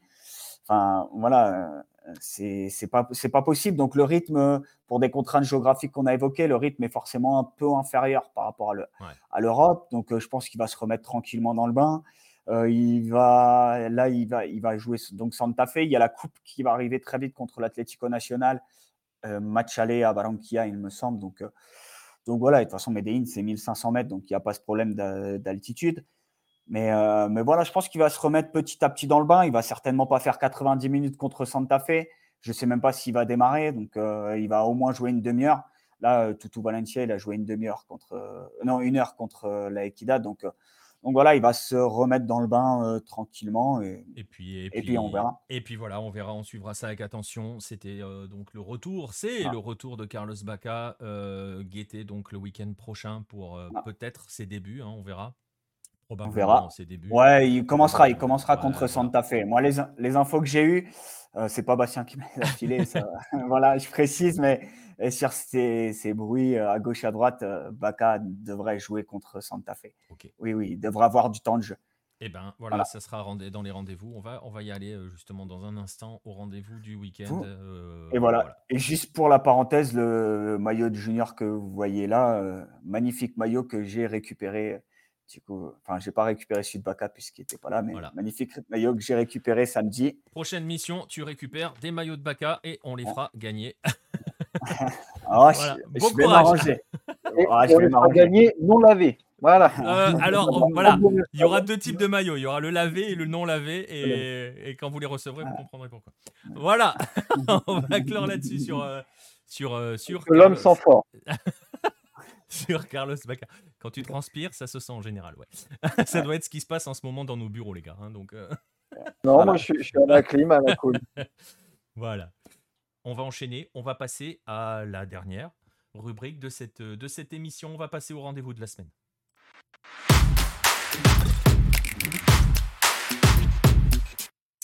Alors les rendez-vous de la semaine, on n'a pas de compétition continentale, on a des championnats qui s'accélèrent un petit peu puisque ça joue un petit peu euh, partout en milieu de semaine, enfin un petit peu partout non, mais on a fait une pause en, Corée du Sud. Hein, si vous avez lu le compte rendu de Baptiste aujourd'hui, on fait une pause en Corée du Sud. Et elle a, été, elle a été gagnée difficilement. Ils ont fait venir les syndicats, manifestations, euh, pour qu'il y ait quand même une pause, parce que là, c'est pas possible sinon. Pas possible autrement. Euh, j'expliquerai pourquoi après le rendez-vous. Voilà. Euh, et, et, et, donc, voilà, concrètement, il y a des endroits où on fait pas de pause. On va continuer de jouer tous les trois jours. Ça va être le cas, par exemple, en Argentine. Alors, n'y a pas d'immenses affiches hein, qui, se, qui se dégagent, mais il y a quand même une semaine très sympa pour Boca. Hein, quand on sait à quel point ça se passe bien en ce moment du côté de Boca. Euh, ils vont enchaîner euh, Argentinos ce mercredi à 2h30 heure française. Et ensuite, ils joueront Estudiantes le week-end prochain. Euh, voilà, deux rendez-vous qui peuvent aider euh, à pas être euh, très bien d'ici dix jours. Je leur souhaite pas, hein, on va voir. ça joue aux semaines, en milieu de semaine également au Brésil. Vous avez un Inter Sao Paulo qui s'annonce plutôt sympa, mais surtout on attend le gros choc du week-end entre l'Atlético Minero pardon, et le Corinthians. qui viennent de se renforcer défensivement. Le Corinthians, ça sera dimanche à 23h. bonne question sur le petit live, Red le Rouge, je sais pas. je sais pas. Euh, on va voir. Euh, sur des lives, on va voir. Euh, je t'avoue que le Atlético Minero Corinthians de dimanche soir me tente bien. Mais si tu veux, pour te donner une petite confidence, je sais qu'il tente beaucoup un enfant de 14 ans qui vit dans ma maison et ça va être compliqué de lui dire non, tu regardes pas le match, je fais un live. Donc. Donc, bah, il a qu'à commenter avec toi. Et il a qu'à le commenter. Non, il y a des choses que je ne veux pas, genre ça. Voilà. Bref. mais... son visage. ouais. ouais, On verra, on verra. On, Suivez-nous sur les réseaux et euh, on annoncera euh, si on fait des lives, euh, si on fait des lives cette semaine, enfin d'ici lundi prochain concrètement. et Nico, juste en Colombie, ça joue tous les jours. Hein. Ça joue ce soir, ça joue demain. Ça joue pas, pas mercredi parce que mercredi c'est la fête nationale, mais jeudi, jeudi il y a un Deportivo Cali, Deportivo Independiente Medellín qui va être sympa à 3h du matin. Donc voilà. Pourquoi est-ce que je suis pas surpris quand tu me dis on joue tous les jours? Ah, Parce que c'est. Voilà, malheureusement, c'est comme ça. Ah, si, et mercredi, il y a la Copa América féminine, quand même. On ne joue pas pendant la Copa, on joue pas pendant la Copa América féminine. On en a ça parlé, joue tous les jours. On... Ouais, ça joue tous les jours. Voilà, on en a parlé tout à l'heure. Euh, Baptiste, quelques rendez-vous asiatiques? Non, pas de live Manchester City, Manchester City, America, euh, Red Rouge. Euh, attention. Me fâche pas. En, Asie de l'Est, euh, on a complètement mis en pause les championnats. Et c'est voilà, parce qu'il faut laisser la place à une compétition, mais vraiment très importante, qu'il fallait vraiment garder au calendrier dans, ce, voilà, dans cette année où on joue tous les trois jours avec la Coupe de l'Asie de l'Est. Très important, attention. Essentiel.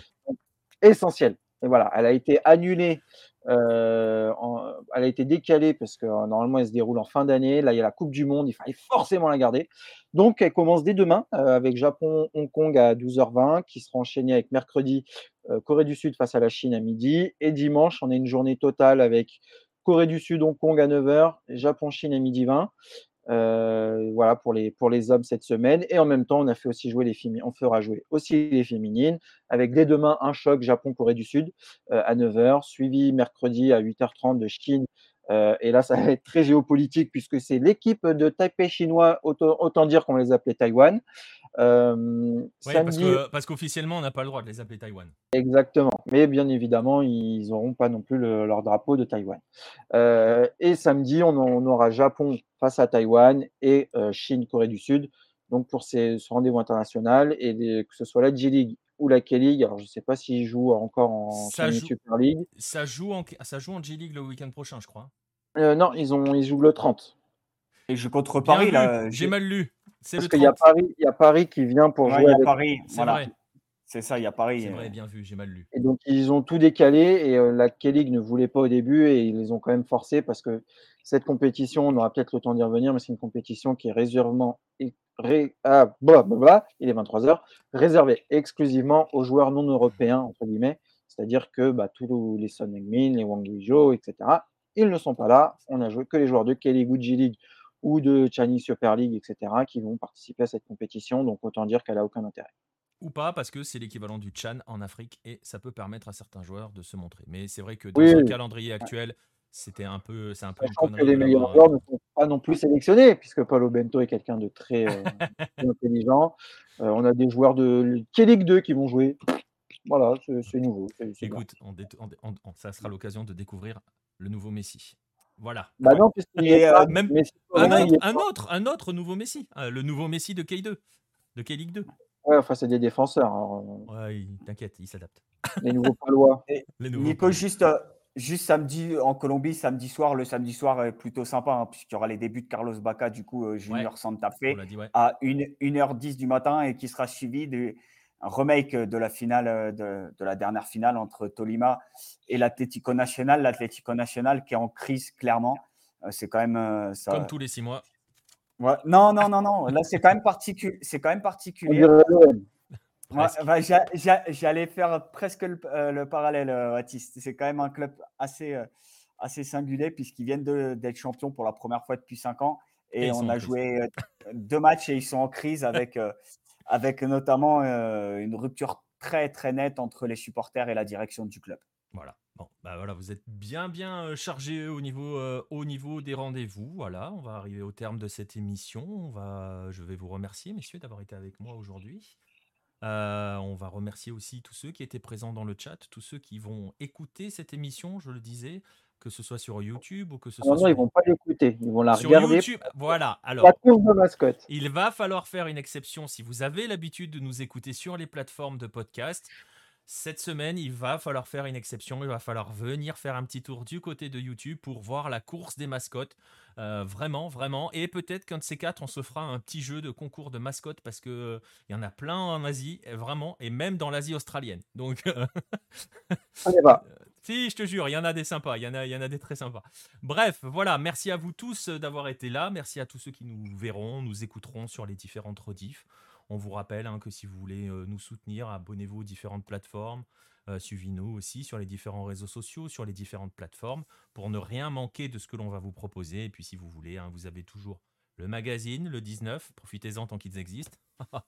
Euh, ça va pas durer, hein, vous le savez maintenant. Et puis sinon, vous avez les livres, hein, le Garincha de Marcelin, l'autre livre de Marcelin, existent. Ah, ceux-là, ils existent, ils ont le temps. Ils ont, ils ont leur, leur vie à mener et les 11 Caminos qui sont toujours là. Il y en aura d'autres hein, qu'on vous annoncera euh, probablement à la rentrée parce que ça va arriver en octobre et novembre. Voilà, voilà, on va vous laisser là. On va vous remercier une fois de plus. On va vous libérer, vous laisser euh, aller euh, passer une bonne semaine de football sur les différents footballs de la planète Hello. Et on va vous donner rendez-vous même jour, même heure, c'est-à-dire lundi prochain, 21h, pour le 21e numéro du 9-10. À bientôt tout le monde et bonne semaine.